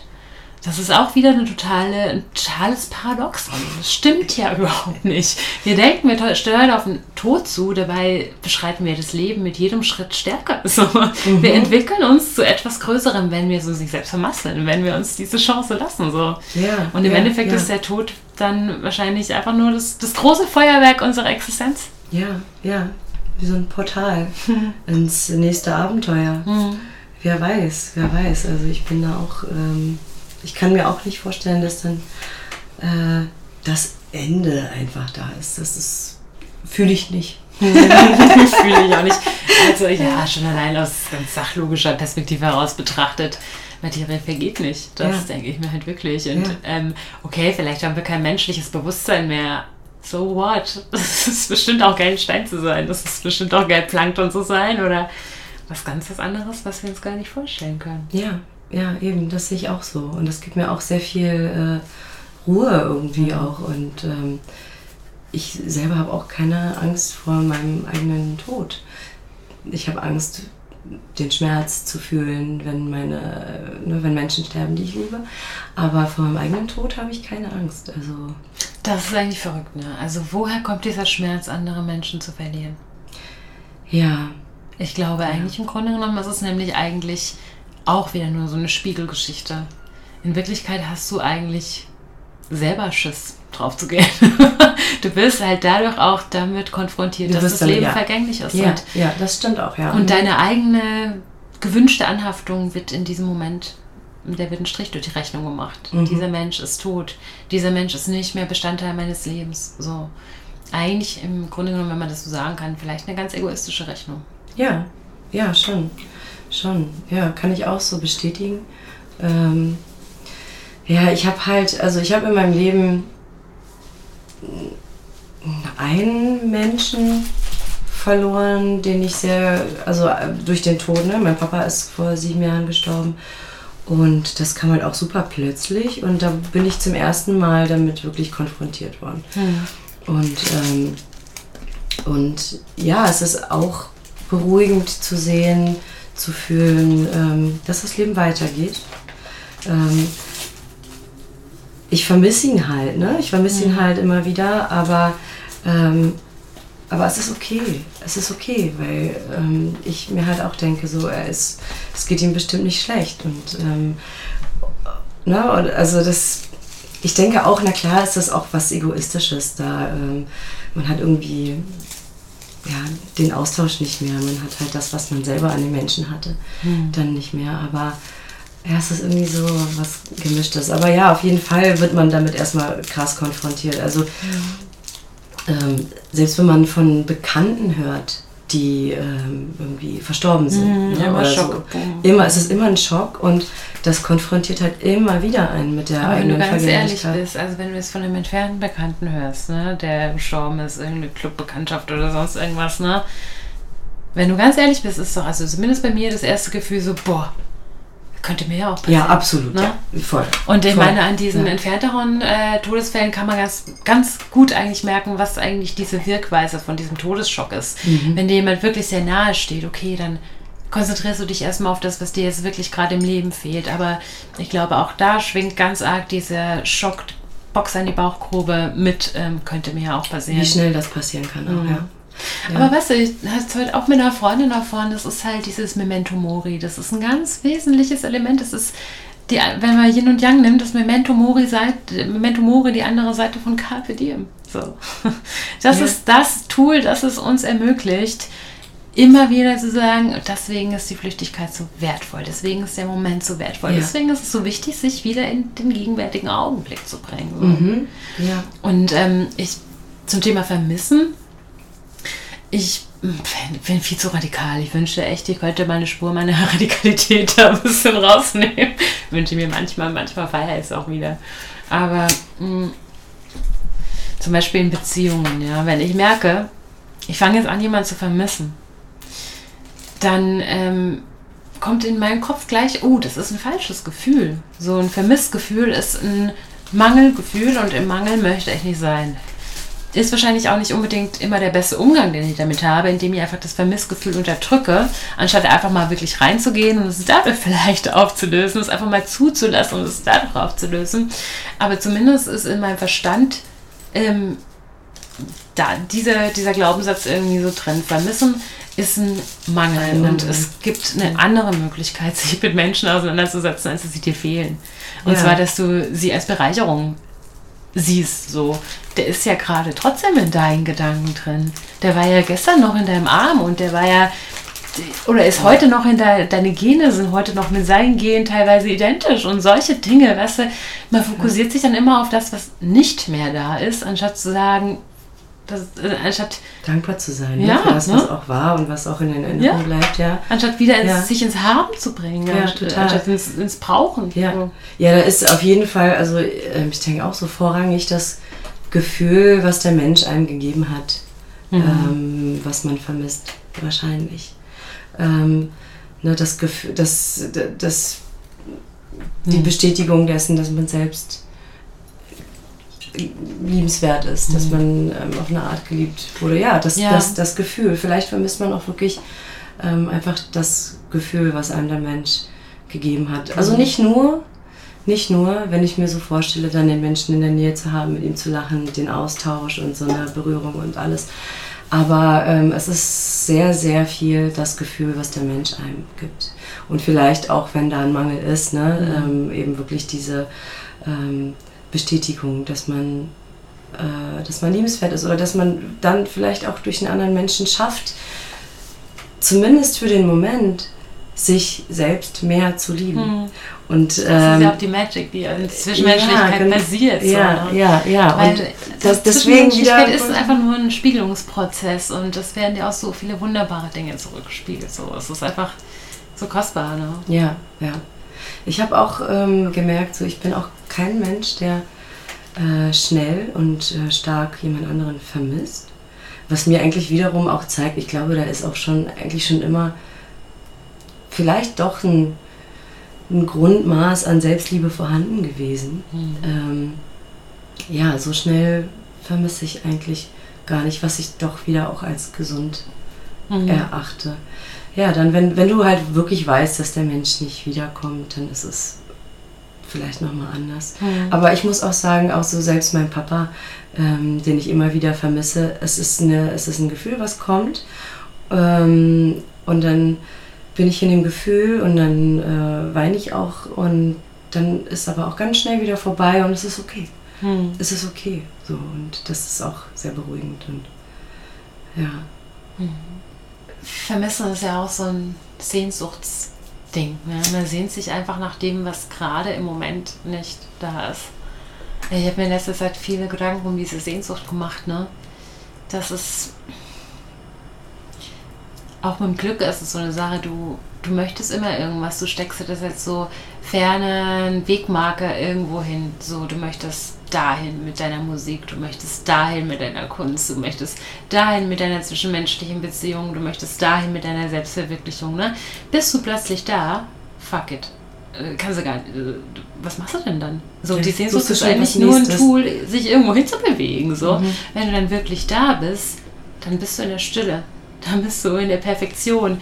Und diese ist so ultra schwer, ultra schwer zu begreifen. Ich glaube, wir Menschen sind echt Mangelwirtschafter. Wir sind an diesen Mangel gewöhnt und Ja. wir kennen uns nur so.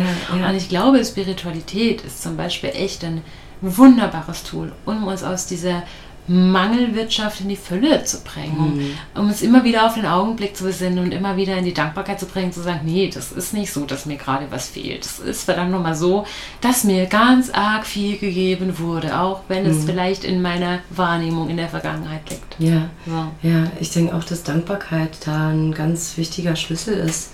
Ähm, auch um im, im, Hier und Jetzt mhm. äh, anzukommen und eben aus diesem Mangel herauszutreten. Ne? Das ist auch das, was ich meiner Tochter ganz ganz oft sage, wenn sie dann irgendwie wegen irgendwas verzweifelt ist und ähm, dann zeige ich ihr das eben auch auf, so, ne? was, was, was sie eigentlich alles, ähm, was sie eigentlich alles hat, ne? Mhm. also hat oder was alles in ihrem Leben schön ist und ähm, und äh, ja, ich vergesse das oftmals auch. Kann sie das dann fassen selbst. in so einem Moment? Äh, also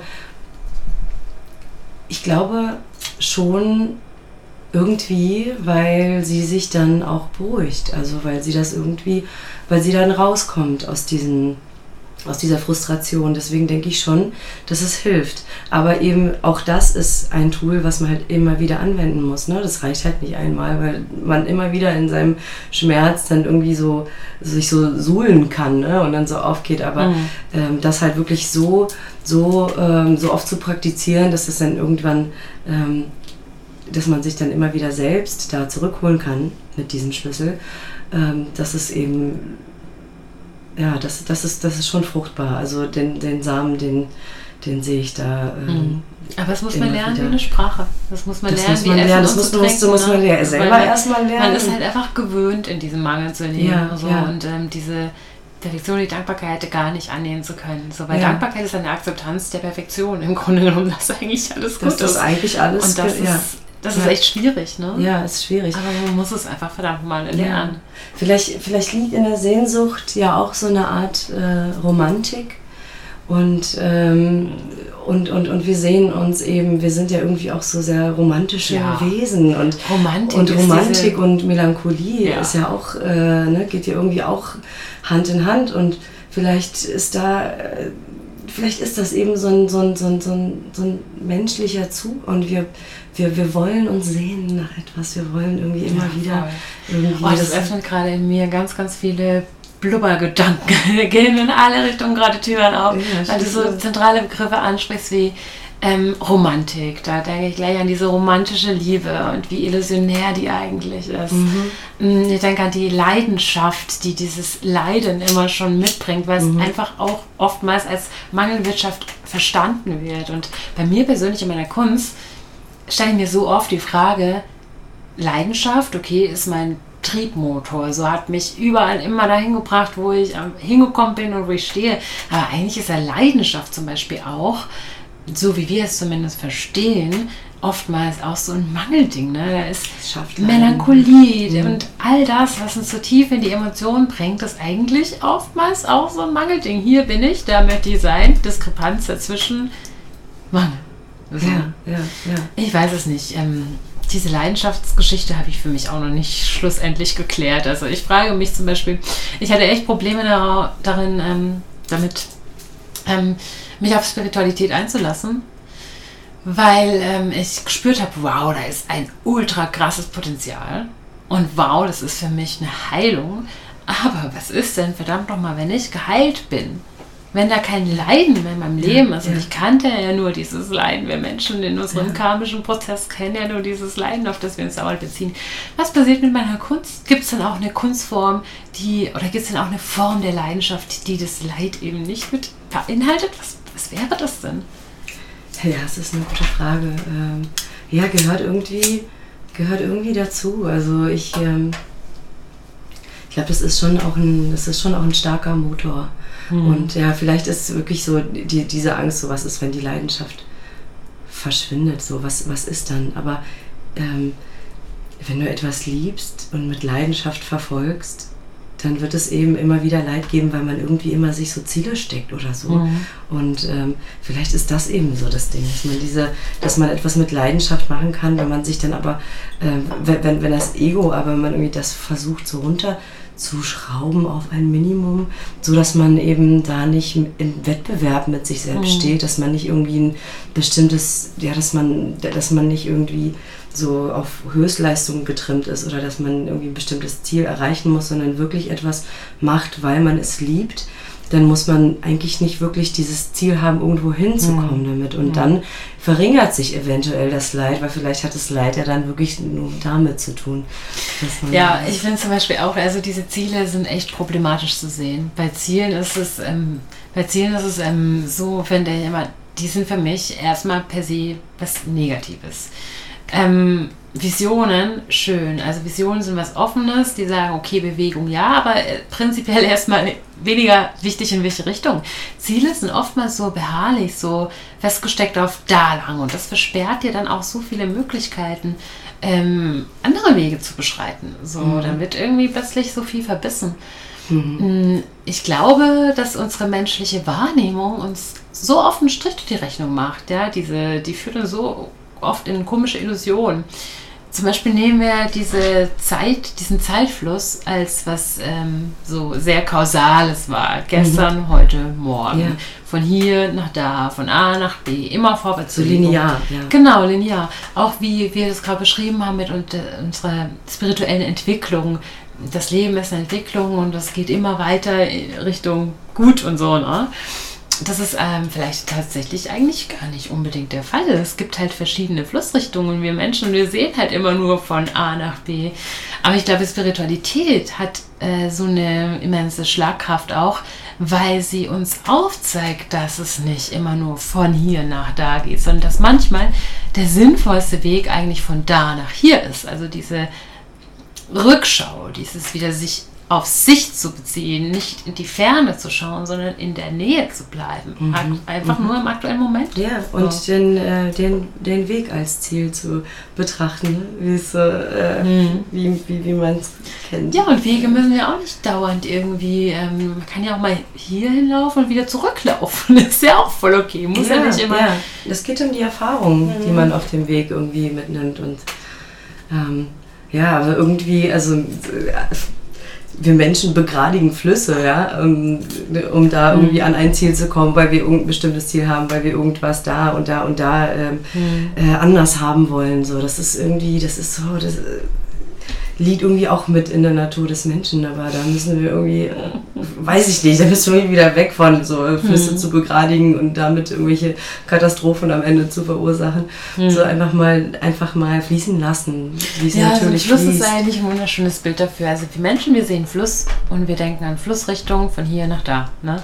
Was uns aber außerhalb unserer Wahrnehmung ist, ist, dass tatsächlich dieser Fluss ins Meer mündet, dass im Meer dieses Wasser verdampft wird, dass dieses Wasser als Wolken über uns steigt, den Kreislauf. Der ist uns einfach nicht sichtbar. Wir sehen nur diese eine Flussrichtung. Wir sehen nur den kleinen ja. Ausschnitt Fluss und ja. denken an Vergänglichkeit. Mhm.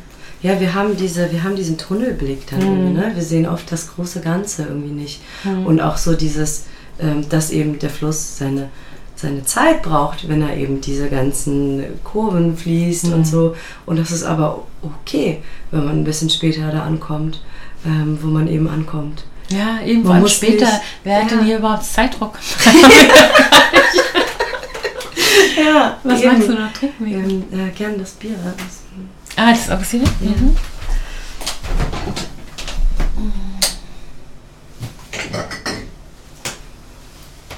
Du eigentlich auch irgendwas snacken?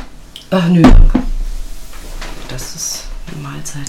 So, wie du haben wir schon wieder mega tief in Deep Talk drin. Es war mir auch klar, dass das mit dir passiert. Aber schon wieder haben wir Sex auf dem Küchentisch, überhaupt gar keinen Sex. Das passiert mir ständig. Aber ich fand, ich, fand das, ich fand das in dem ersten Podcast eigentlich auch ganz, äh, ganz cool, dass ihr das dann am Ende noch gemacht habt. Und mhm. das hat auch nochmal echt, äh, also das hat auf jeden Fall nochmal einen guten Input gegeben. Also ja, finde ich, find ich gar nicht schlimm, wenn das, äh, wenn das dann irgendwie am Ende nochmal so mit reingrätscht. ja. ja, schon echt. Das ist mir, geht mir auch in meiner Schreiberei so. Irgendwie dieser Sex, der wird immer irgendwie so peripher dann plötzlich. Ja, aber ich denke halt auch, also klar, es ist ein wichtiger Bestandteil unseres Lebens, aber ich denke, dass eben alles andere ähm, dass man den Tiefgang irgendwie auch braucht, damit es dann auch ähm, diese Bedeutung bekommt, die es am Ende eigentlich hat. Ja, voll. Ja. Ich meine, sonst ist es ja nur eine pure Ausübung, auch wenn du da keine Bedeutung reinstecken Ja. kannst. Es ist eine pure Körperlichkeit und Ja, überhaupt ja. keine wirklich sinnliche Erfahrung. ja. Aber das ist eine Frage, die würde ich dir tatsächlich ganz gerne mal stellen. Weil wir hatten es im letzten Podcast, den du jetzt noch nicht gehört hast, ähm, davon hat Sadhguru Sex. Das war unsere Frage. War, also Ob, ist, ob, es, ob, er, ob er das hat? ja. Das ist, eine, das, ist, das ist eine witzige Frage, Mensch. Also ich, ich, ich war bei ihm im Tempodrom, als er in Ehrlich? Berlin war Ja, hier? ja er war das gute Frage. Äh, lass mich lügen, bestimmt vor sechs Jahren oder so. Oh, wenn Fünf, sechs Jahren? mal ist, wenn er mal wieder kommt, sagst du Bescheid, wenn du es mitbekommst. Äh, wenn ich das probieren. mitbekomme, ja, das äh, Mhm. hat eine, ähm, eine meiner besten Freundinnen, die war in, in Indien, in, nee, doch, ich glaube es war Indien, in einem Ashram Mhm. ähm, von ihm und ähm, sie hat mich quasi da äh, an ihn herangeführt Mhm. und hat uns Karten geholt, also ich bin da quasi reingeschlittert und ähm, habe so seine Aura gespürt, als ich da in dem im Tempodrom und er Mhm. ganz klein da unten in der Mitte und er hat äh, wirklich mit seiner mit seiner Aura diesen Raum erfüllt. Also ist ein krasser Mensch. Ja. Äh, zu deiner Frage. ähm, wow. Ja, also ähm, irgendwie so vom Gefühl her würde ich sagen, nein. Ja, na, das Ja. ist auch so mein Gefühl.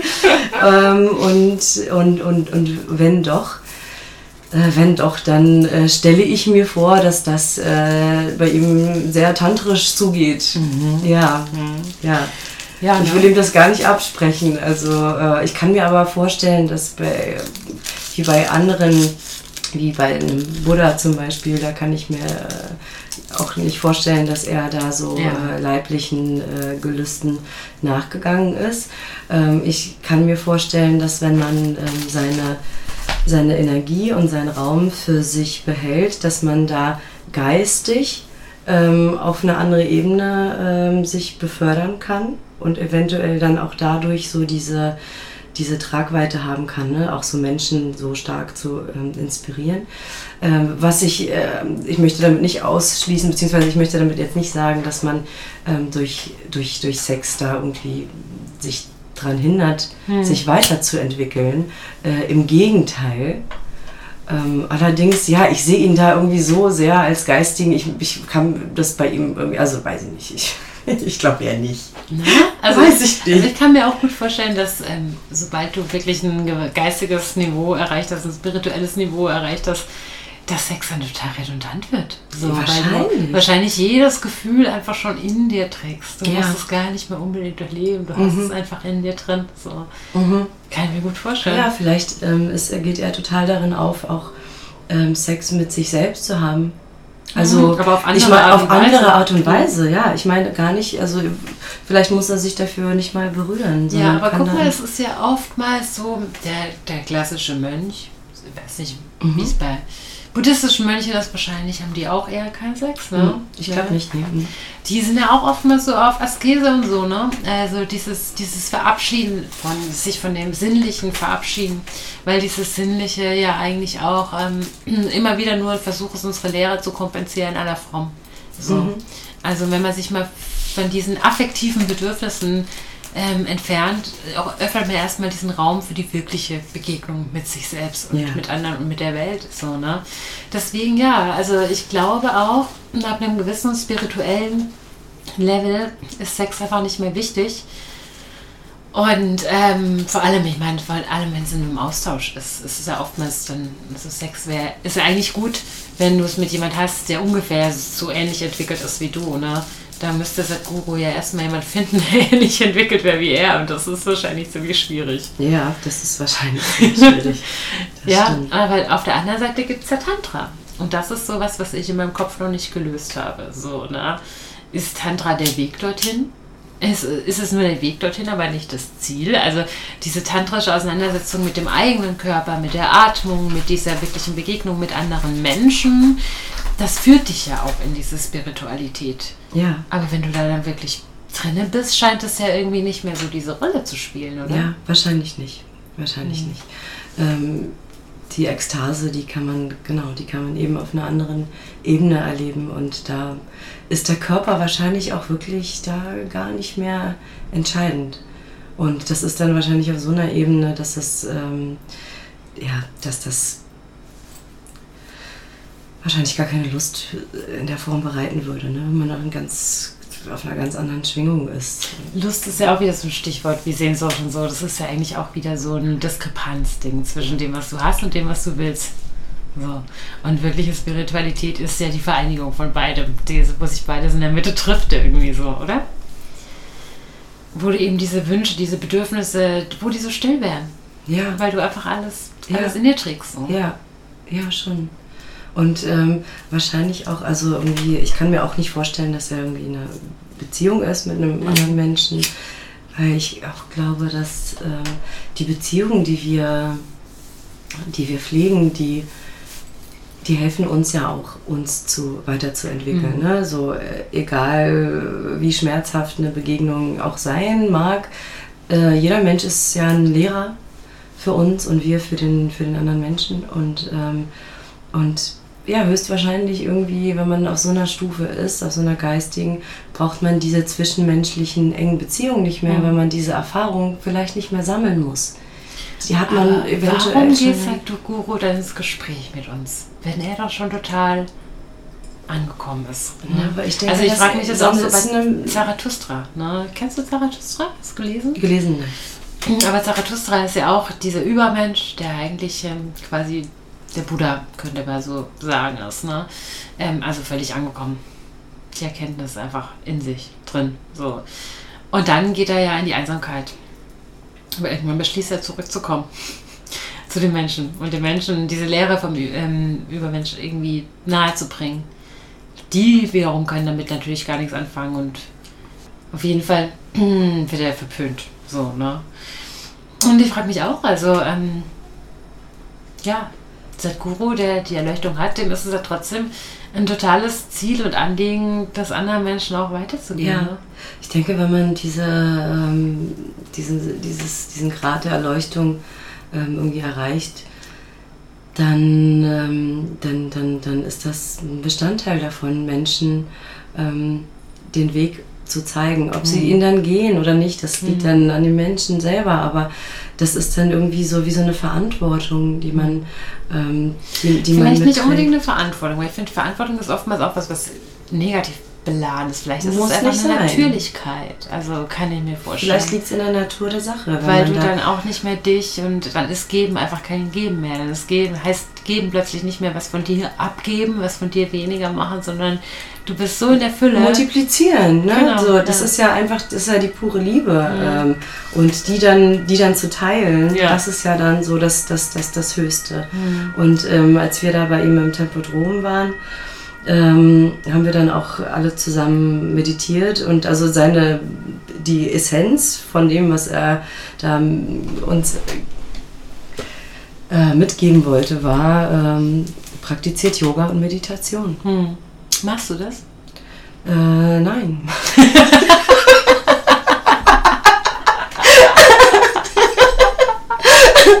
aber, aber ich bin, ähm, ich bin komplett davon überzeugt. Also ich habe, ich habe immer wieder, aber das ist eben auch, das ist eben auch ein Punkt der fehlenden Selbstliebe, die ich nämlich hatte äh, oder zu teilen immer noch habe. Mir ist, mir ist klar, dass sobald ich an dem Punkt bin, wo ich da drin aufgehe, wo ich wirklich, wirklich bei mir angekommen bin, dass ich das dann auch, dass ich mich dann auch endlich überwinde, mich auch in der, ähm, in diesem Bereich selbst zu sabotieren, denn ich habe auch schon die Erfahrung gemacht, ähm, in einem Yoga-Retreat zu sein, Yoga zu machen, zu meditieren und es hat mir so viel gegeben. Ich habe es komplett gefühlt, komplett verstanden. Und dann war ich wieder in meinem Alltag und dann habe ich mich wieder selbst sabotiert und mich halt ähm, so meinen Gelüsten hingegeben Ja, und äh, mich abgelenkt von allem und von mir selbst. Und ähm, dabei habe ich es schon längst verstanden. Das heißt, ich verrate mich einfach immer weiter, ähm, indem ich es nicht mache. Aber ich spüre, wie es sich immer weiter in die Richtung entwickelt, dass ich es, ähm, dass ich es mache. Also Meditation zum Beispiel auf einer ähm, alltäglichen Basis habe ich noch nicht geschafft. Ich meditiere immer mal wieder dann, wenn ich so so, wenn ich irgendwie so am Boden bin, wenn ich, das kommt dann so zu mir und dann ist das so ein Schlüssel und der hilft mir total. Da hatte ich so ein paar Erlebnisse auch. Ich habe gemerkt, wow, das ist, äh, das ist wirklich mindblowing. Mhm. So, ähm, das ist ja so krass und trotzdem immer bin ich halt immer wieder irgendwie davon ähm, weggekommen. Aber im Grunde meines Seins mhm. äh, bin ich davon überzeugt, dass das wirklich sehr, sehr, sehr ähm, viel äh, hilft. Mhm. Ja. Ja. ja, es geht mir auch so. Also ich, ich meditiere fast jeden Tag. Aber ich tue es einfach nicht jeden Tag. Und ähm, ich merke auch so, dann sind so viele Distraktoren, die mich einfach ablenken davon. Und im Grunde genommen ist es halt, wie du sagst, einfach mangelnde Selbstliebe. Ich gebe mir selbst nicht den Raum, mal kurz in die Stille zu gehen und wirklich, auch wenn mich das am Tag tausendmal produktiver machen würde, es dann zu tun, tausendmal ausgeglichener machen würde, einfach mal kurz 15 Minuten halbe Stunde mir für mich Zeit zu nehmen. So ist es. Ja. Ja, da ist irgendwie ja. auch so, irgendwie, da habe ich auch so manchmal gedacht, ja, habe ich irgendwie Angst zu heilen. Mhm. Ne? Mhm. Also das Ego, das ist wirklich, das, das ist so stark. Das, das sagt so, nee, also was, was, was machst du denn dann, wenn du geheilt bist? Ja, so, dann, dann, hast ja, dann hast du ja gar keinen genau. Bock feiern zu gehen, mhm. dann hast du ja gar keinen Bock irgendwie, ähm, dann, dann, dann bist du halt irgendwie mit dir, dann meditierst du und ähm, also es ist, es ist gar kein Entweder-Oder, das ist totaler Quatsch, ne? Aber ähm, mhm. Ja, ja, es, es, ja, ich kenne auch Menschen, die dann irgendwie auch komplett ähm, ja, weg von, von von, vom ganzen Spaß sozusagen, aber sie haben halt dann auch ihren Spaß, in dem mhm. ne, finden sie halt in, in sich. Ja. Und irgendwas in mir hat davor Angst. Ja, irgendwas in mir. Ich will es nicht loslassen. Es gibt das Gefühl, dass es ein Entweder-Oder ist. Ne? Ja. Und vielleicht ist es aber tatsächlich auch ein Entweder und Oder, weil entweder entscheidest du dich für die Ablenkung und für den Exzess oder du entscheidest dich für die Zuwendung und für ja, die wirkliche Erfüllung. So. Ja, ja. Und äh, natürlich im Inter idealsten Fall gelingt dir diese Integration, dass du dann zum Beispiel auf der Party nüchtern unterwegs bist und aus dir selbst herausstrahlst und ja. das integrierst. Ja, so. total. Das ist natürlich, aber es erscheint uns manchmal schon wie ein Entweder-Oder, weil wir mhm. tatsächlich auch im Praktischen vor diesem Entweder-Oder stehen. Entweder ich gehe jetzt eine Rauchen oder ich meditiere eine Runde. So. Ja. Entweder ich schade mir selbst oder ich füge mir selbst was Gutes zu. Ja, so. ja, total. Und das ist schon tatsächlich eine Entscheidung, vor der wir jeden Tag wieder stehen. Auch. Ja, absolut, absolut. Und auch die Erfahrung habe ich mal gemacht, ähm, wirklich komplett, komplett nüchtern, ja? nicht mal einen Schluck Alkohol zu trinken und ähm, mhm. monatelang so auch immer wieder feiern zu gehen. Und das war auch ein auch ein super prägendes Erlebnis, ähm, wie ich da auf der Tanzfläche komplett ausgerastet bin, so mhm. sehr, so aus dem Herzen heraus gefeiert habe und gemerkt habe, wow, das ist ja wie sonst auch, aber noch besser, mhm. weil ich mit dem Bewusstsein äh, da bin, ähm, dass ich, dass ich das bin, nur ich, Heil nichts anderes. Natürlich auch die Menschen drumherum, ne und, ähm, und und die ganze Energie, aber das hat mich, das war so ein schöner Moment, da habe ich ich, hab, ich war so unendlich glücklich und dann drehe ich mich um zu, ähm, zu meiner Freundin und sie stand da, schaute mich an, hatte Tränen in den Augen, liefen die Tränen runter. Ich meinte, was ist denn los? Und sie so, ich, ich, du, also, du bist, du bist, ich, das macht mich so glücklich, dich gerade so zu sehen. Und das war so ein schöner Moment. Oh. Und ähm, wow, das war wirklich, das war wirklich krass. Also das ähm, nach 17 Jahren des regelmäßigen äh, Feierns, mal mehr, mal weniger, zu merken, wow, das ist alles, das bin alles ich. Das ist das ist alles in mir. Und ähm, ja, bin ich doch wieder, ne, hatte dann doch wieder Lust irgendwie ähm, ja, zu trinken, zu rauchen und was auch sonst immer. Aber ähm, die Erfahrung durfte ich machen und äh, mhm. die Erkenntnis ist da. Aber eben, das ist halt wieder das Gleiche wie mit dem Meditieren und mhm. mit dem Yoga. Du musst es dir einfach zutrauen, weil du sagtest gerade auch, nur ich. Ne? Und das ist eigentlich so ein Ding, ich glaube, das ist eigentlich, ja, da kann man sehr viel daraus ziehen aus dieser Formulierung, weil verdammt nochmal du, was heißt denn hier nur? Ja, so, ja stimmt, so. so. Ja, Aber ja. man traut sich das manchmal selbst nicht zu, dass man selbst einfach ausreichend ist und ja. genügt. Du brauchst immer noch eine Substanz, du brauchst noch einen Mensch, der es dir beweist, du brauchst noch irgendwas von außen, weil du ja eben dir diesen eigenen Wert gar nicht zugestehen kannst, weil du mhm. Angst hast davor, deine eigene Fülle zu erkennen. Ja, so. ja, so genau, in seinem eigenen Licht so mhm. zu strahlen, auch ähm, ja, Seit du denn jetzt diesen Weg der Selbstliebe beschritten hast, hat sich da auch sexuell für dich was verändert? Ähm, Ich, also ich habe tatsächlich äh, wenig, also weniger Sex. Also äh, im Moment eigentlich fast gar nicht. Also eigentlich gar nicht. also wenig wie äh, noch nie, seitdem ich, glaube ich, damit angefangen habe. Was mich aber auch, ähm, also jetzt auch gar nicht irgendwie verunsichert oder verängstigt oder so. Es ist irgendwie total schön, bei mir zu sein. Ähm, ich hatte vorher nie das Bedürfnis. Jetzt bin ich irgendwie gerade auch so durch dieses, durch diese drei Monate der Isolation und ne, zu mir kommen, habe ich gerade so gar nicht so das Bedürfnis. Aber ähm, das stimmt. Ich hatte, ähm, ich hatte seit dem, seit diesem Erlebnis mit Freunden, wo ich dann diese tiefe Kluft der ähm, nicht vorhandenen Selbstliebe erfahren habe, mhm. ähm, hat sich danach sehr, sehr schnell, also durch diese tiefe Erkenntnis und das Fühlen dieses Gefühls, hat sich dann irgendwie ganz schnell ähm, diese Selbstliebe ähm, angereichert. Also mhm. das, das ist bei mir irgendwie so, so, sobald ich was in der Tiefe mhm. ähm, erfahre und verstehe, ähm, ist dann auf einmal die Entwicklung geht dann super schnell. Und daraufhin hatte ich dann ähm, ja, habe ich mich, äh, habe ich jemanden getroffen, habe mich dann zum ersten Mal in eine Frau Hals über Kopf verliebt. Ähm, das war so, also irgendwie, ich hatte mich vorher nie so wirklich getraut. Also ich glaube, das war schon immer eigentlich da, aber ich habe das nie wirklich zugelassen.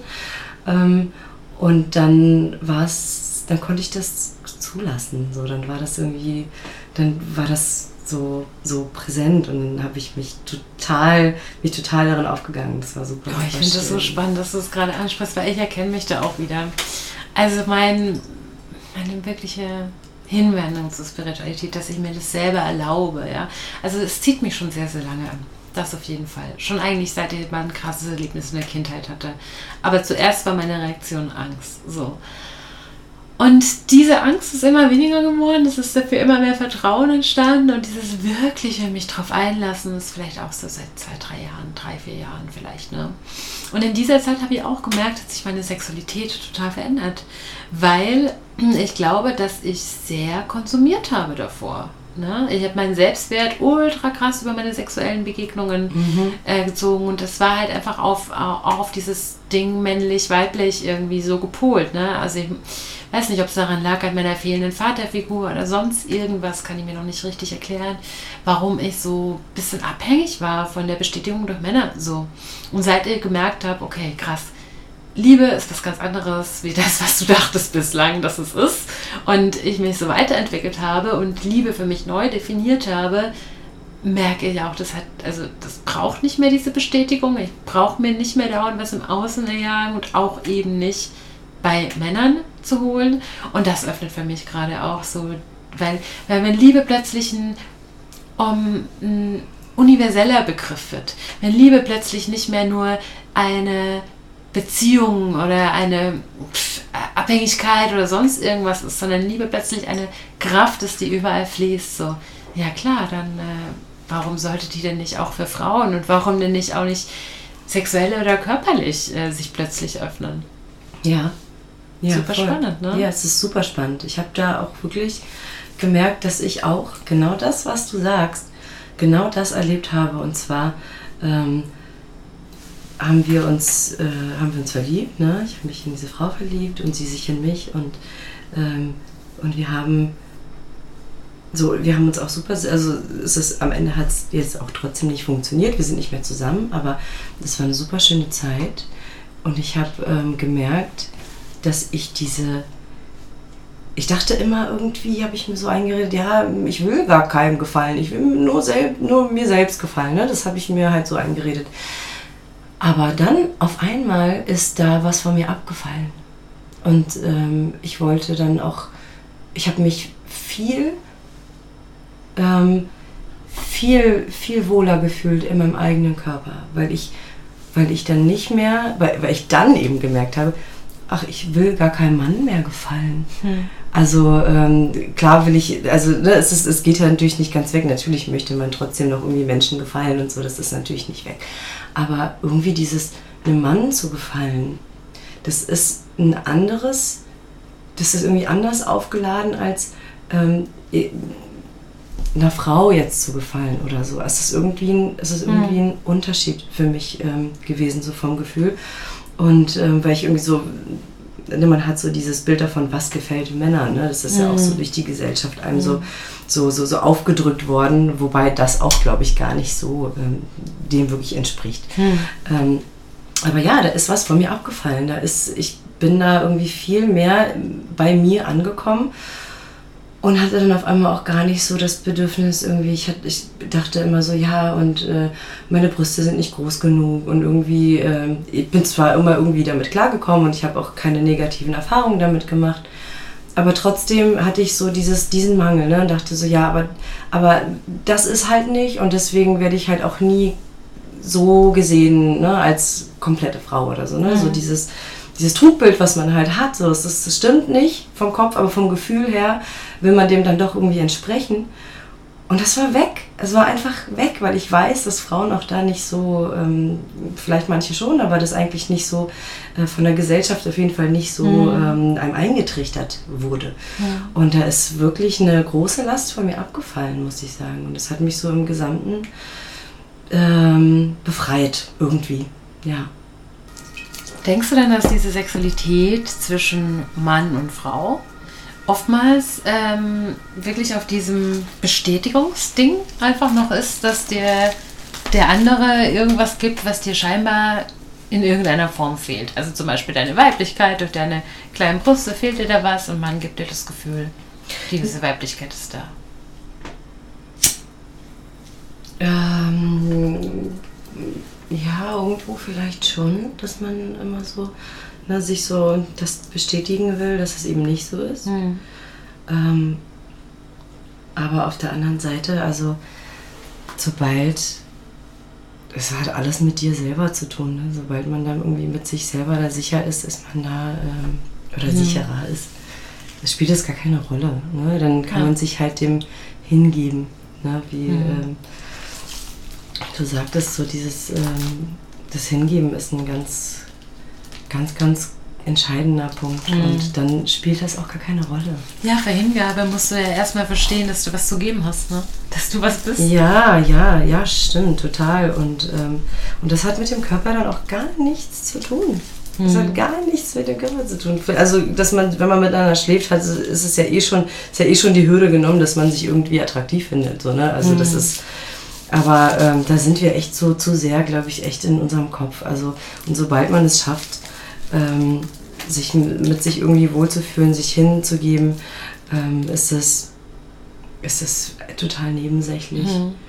Und ähm, Ja, man legt irgendwie so ein bisschen auch so Schablonen ab, ne? Je weiter man dann vordringt in dem wirklichen Verständnis von Liebe, ne? Okay, da muss es nicht mehr der Mann sein, dann kann es auch die Frau sein, dann muss es nicht mehr der perfekte Körper sein, dann kann es auch so ein Körper sein, so, ne? ja, vor allen Dingen, ich meine, auch die Erfahrung zu machen, dass man, man, man selber irgendwie, dass man an sich so Erwartungen stellt. Und ähm, also es ist vielleicht jetzt nicht bei allen, bei allen Menschen so, aber ich merke halt so, ich habe halt an den anderen Menschen halt gar nicht so eine krassen Erwartungen. Ähm, also für mich muss niemand perfekt. Ich finde Perfektion, die es ja eh nicht gibt, aber so diese, das ist, das ist langweilig, ne? Also das, das ist für mich gar nicht wichtig. Ähm, und das sollte einem ja eigentlich auch zeigen, dass man mit sich selbst da auch echt entspannter umgehen kann. Wenn man so selber den anderen gar nicht, ähm, gar nicht erwartet, dass der jetzt irgendwie, weiß ich, wie gebaut ist. Also das ist, finde ich, auch immer eher ein bisschen, das ist, finde ich gar nicht so antörend, wenn jemand so ähm, Richtung Perfektion geht. War noch nie so oder es hat sich das jetzt so entwickelt? Nee, war noch nie so. Ah ja, okay, spannend. Ja, bei mir war das immer anders. Ich habe mich so sehr an irgendwelchen Schönheitsidealen aufgehalten. Achso, du meinst mit, dir- mit, mit, mit dir selbst, ja gut, das Nee, nee, nee, mit anderen. Ah, ja, dass ich okay. auch möglichst attraktive Partner haben wollte. So. Mhm. Und da ein sehr genaues Bild hatte, so wie dieser Partner dann auszusehen hat. Auf jeden Fall keine blonden Haare. Blonde Haare ging gar nicht. Und so, und so hat sich mein Spektrum dann immer über Zeit mehr und mehr erweitert. Irgendwann gab es dann doch blonde Haare. Irgendwann gab es dann doch auch nicht so den Sixpack, sondern ein bisschen festeren Körperbau und solche Dinge. Ja, das ist total, also wenn ein Mensch mit sich ähm, so halbwegs, sage ich mal, irgendwie, mhm. also selbst, selbstbewusst ist und ähm, Selbstvertrauen hat, ist das völlig, völlig schnuppe. Wobei natürlich ist es jetzt, also ich kann jetzt nicht abstreiten, dass mir dann so gewisse ähm, Körperformen halt mich dann nicht so antören. Mhm. Ähm, aber da ist, da habe ich jetzt keinen so einen, keinen so einen, so einen, so einen ganz engen Spielraum oder so. Mhm. Also meine mhm. Partner waren durchaus super unterschiedlich mhm. oder ähm, eine Partneraffären, wie auch immer, ähm, super unterschiedlich. Und das Witzige ist immer, ich habe dann immer, wenn ich meinen Freundinnen erzähle, ich habe jemanden kennengelernt, ist eigentlich gar nicht mein Typ. Und das sage ich halt immer. Und das sage ich einfach immer. Weil, es, weil im Endeffekt so, ich habe gar keinen Typ, aber es ist mhm. witzig, dass ich das aber halt immer noch so sage. ein komisches Bild, was man denn eigentlich von Typ hätte. So, ne? Ja, irgendwie schon. Mhm. Irgendwie schon. Also das ist eigentlich gar nicht mein Typ. Das ist, sel das ist wirklich selten äh, so gewesen, dass ich irgendwie so dachte, ja, so hätte ich mir den auch null. Null, mhm. null.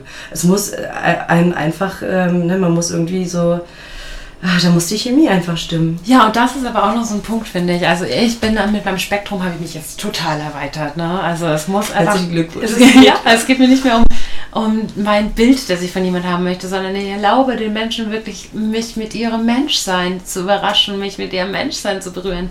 Aber eine Sache, die kriege ich noch nicht los. Ich weiß nicht, wie es bei dir ist. Das Thema Geruch. Das ist mir so wichtig. Ich muss jemand wirklich riechen können. Es kann der tollste, wunderbarste Mensch sein.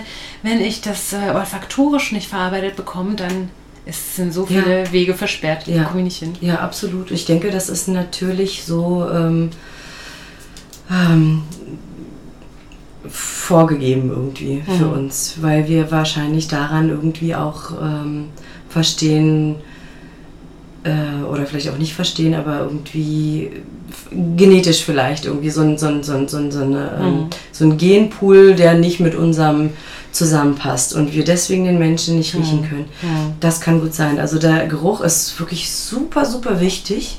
Absolut. Ähm, ich habe eine interessante Erfahrung gemacht mit dem äh, Vater meiner Tochter, den ich total geliebt habe und in der Schwangerschaft habe ich ihn, also ich habe allgemein auf, ich hatte ein Lieblingsparfum, das habe ich dann in der Schwangerschaft, ich hätte kotzen können. Also das, da, ich, da, weg, ne, ging gar nicht mehr. Und so ging es mir leider auch mit ihm. Oh. Das ist, ähm, ich, äh, geht ja Gott sei Dank nicht allen so. Hm. Aber bei mir war das absolut der Fall. Ich konnte ihn nicht mehr riechen. Hm. Es, hat mich, es hat mich total äh, so, ne, so, und ich konnte es, es, das hat mich selber total fertig gemacht. Weil du hast ja ein, ein Baby dann zusammen und so. Ne? War das, ging das wieder weg oder blieb es dann so? Ähm, ich ich kann es dir, das ist schon so lange her, ich kann es dir gar nicht mehr genau sagen, ob das dann, ob ich ihn dann irgendwann besser riechen konnte, aber das war dann schon so ein, das war dann schon so eine Abwärtsspirale. Das, war, mhm. das hat mich dann schon entfernt. Sicherlich lag es nicht nur am Geruch. Ne? Ja. Also wir haben uns menschlich auch da irgendwie einfach besser kennengelernt mhm. und verstanden. Also ich auf jeden Fall, dass es nicht passt. Aber dass das mit dem Geruch, das war so, das war so präsent, das war mhm. so stark. Das habe ich nie vorher so krass erlebt. Das habe ich eigentlich nie erlebt, außer das mhm. eine Mal. Und das ist halt krass, weil davor also sonst ist es halt so, wenn du jemanden nicht riechen kannst, dann kommst du mit dem nicht, kommst auch nicht zusammen. So ja, ja. Kommst du gar nicht so weit. Und da war das halt so, da sind wir schon so weit gekommen. Und dann kam auf einmal das. Fuck. Ja. Ja, wir sind halt nicht nur spirituelle Wesen, sondern wir sind halt einfach auch als Menschen programmiert. Ne? Das darf man halt auch nicht ganz vergessen. Wir haben diese Körperlichkeit. Und dieser Körper ist ja auch immer wieder die Erinnerung daran, dass wir Mensch sind in unserer aktuellen Form, so mhm. begossen sind. Ja, ja. Und wir sind echt so, wir machen uns auch immer irgendwie so oft runter, so dass wir Menschen auch so schlecht sind, weil wir halt auch so viel, wenn man so nach außen schaut, was wir so dem Planeten und Tieren und einander auch antun, kann man schon irgendwie ähm, sicherlich so ein, so ein Gefühl dafür äh, dann auf einmal bekommen, dass wir irgendwie scheiße sind. Ne? Mhm. Und es gibt auch Phasen, wo ich auch irgendwie denke, boah, ich hasse Menschen, was, was, was sind wir denn? Also, aber das ist halt auch nur die eine Seite der Medaille. Eigentlich sind wir so wundervoll. Mhm. Wir sind so, wir, wir, sind, wir, sind, wir sind Erschaffer, wir sind so krasse Wesen. Wir können so viel mehr, als wir uns vorstellen können. Wir sind noch lange nicht da, wo wir eigentlich sein könnten, wenn man sich vorstellt, welchen geringen Teil unseres Gehirns, was für Kapazitäten mhm. wir nutzen, was wir eigentlich an Kapazitäten haben, das ist eigentlich fast unvorstellbar, glaube ich. Ja, ist auch ein Mangel an Selbstliebe, den wir haben unserem menschlichen mhm. Geschlecht gegenüber. So, ja, ne? so ja. eher uns auf diese Schattenseiten zu konzentrieren. Ja, und deswegen gehen wir da auch in diese Richtung genau, dann oft. Ja. Ich glaube, in dem Moment, wo wir erkennen würden, wie wunderbar wir sind, desto mhm. besser würde unsere Welt ab diesem Moment auch werden. Ja, absolut. So, Angefangen bei der Selbstliebe und ähm, ja, weiterführend die Liebe zu mhm. allem, zu allen und zum Leben und zur Natur und zur Welt und damit würde die Welt besser werden. Das schließt sich dir gerade. Ja, das, ja, das ist so wunderbar zusammengefasst, unser Gespräch. Ja. ja. Und Selbstliebe ist einfach wirklich die absolute Basis für alles. Ja. So, öffnet die magischen Tore. Ja, absolut, ja. Wow, vielen Dank für dieses wunderbare Gespräch hier in der Stube. Danke dir auch. Es war es super viel Spaß gemacht mit dir. Danke. Ja. Total. Vielen Dank, Vika. Ja, und wir hören uns wieder in zwei Wochen. Bis dahin. Tschüss. Tschüss. Sex auf dem Küchentisch. Aus dem Liebesleben von Leuten. Freifraus Stubentalk.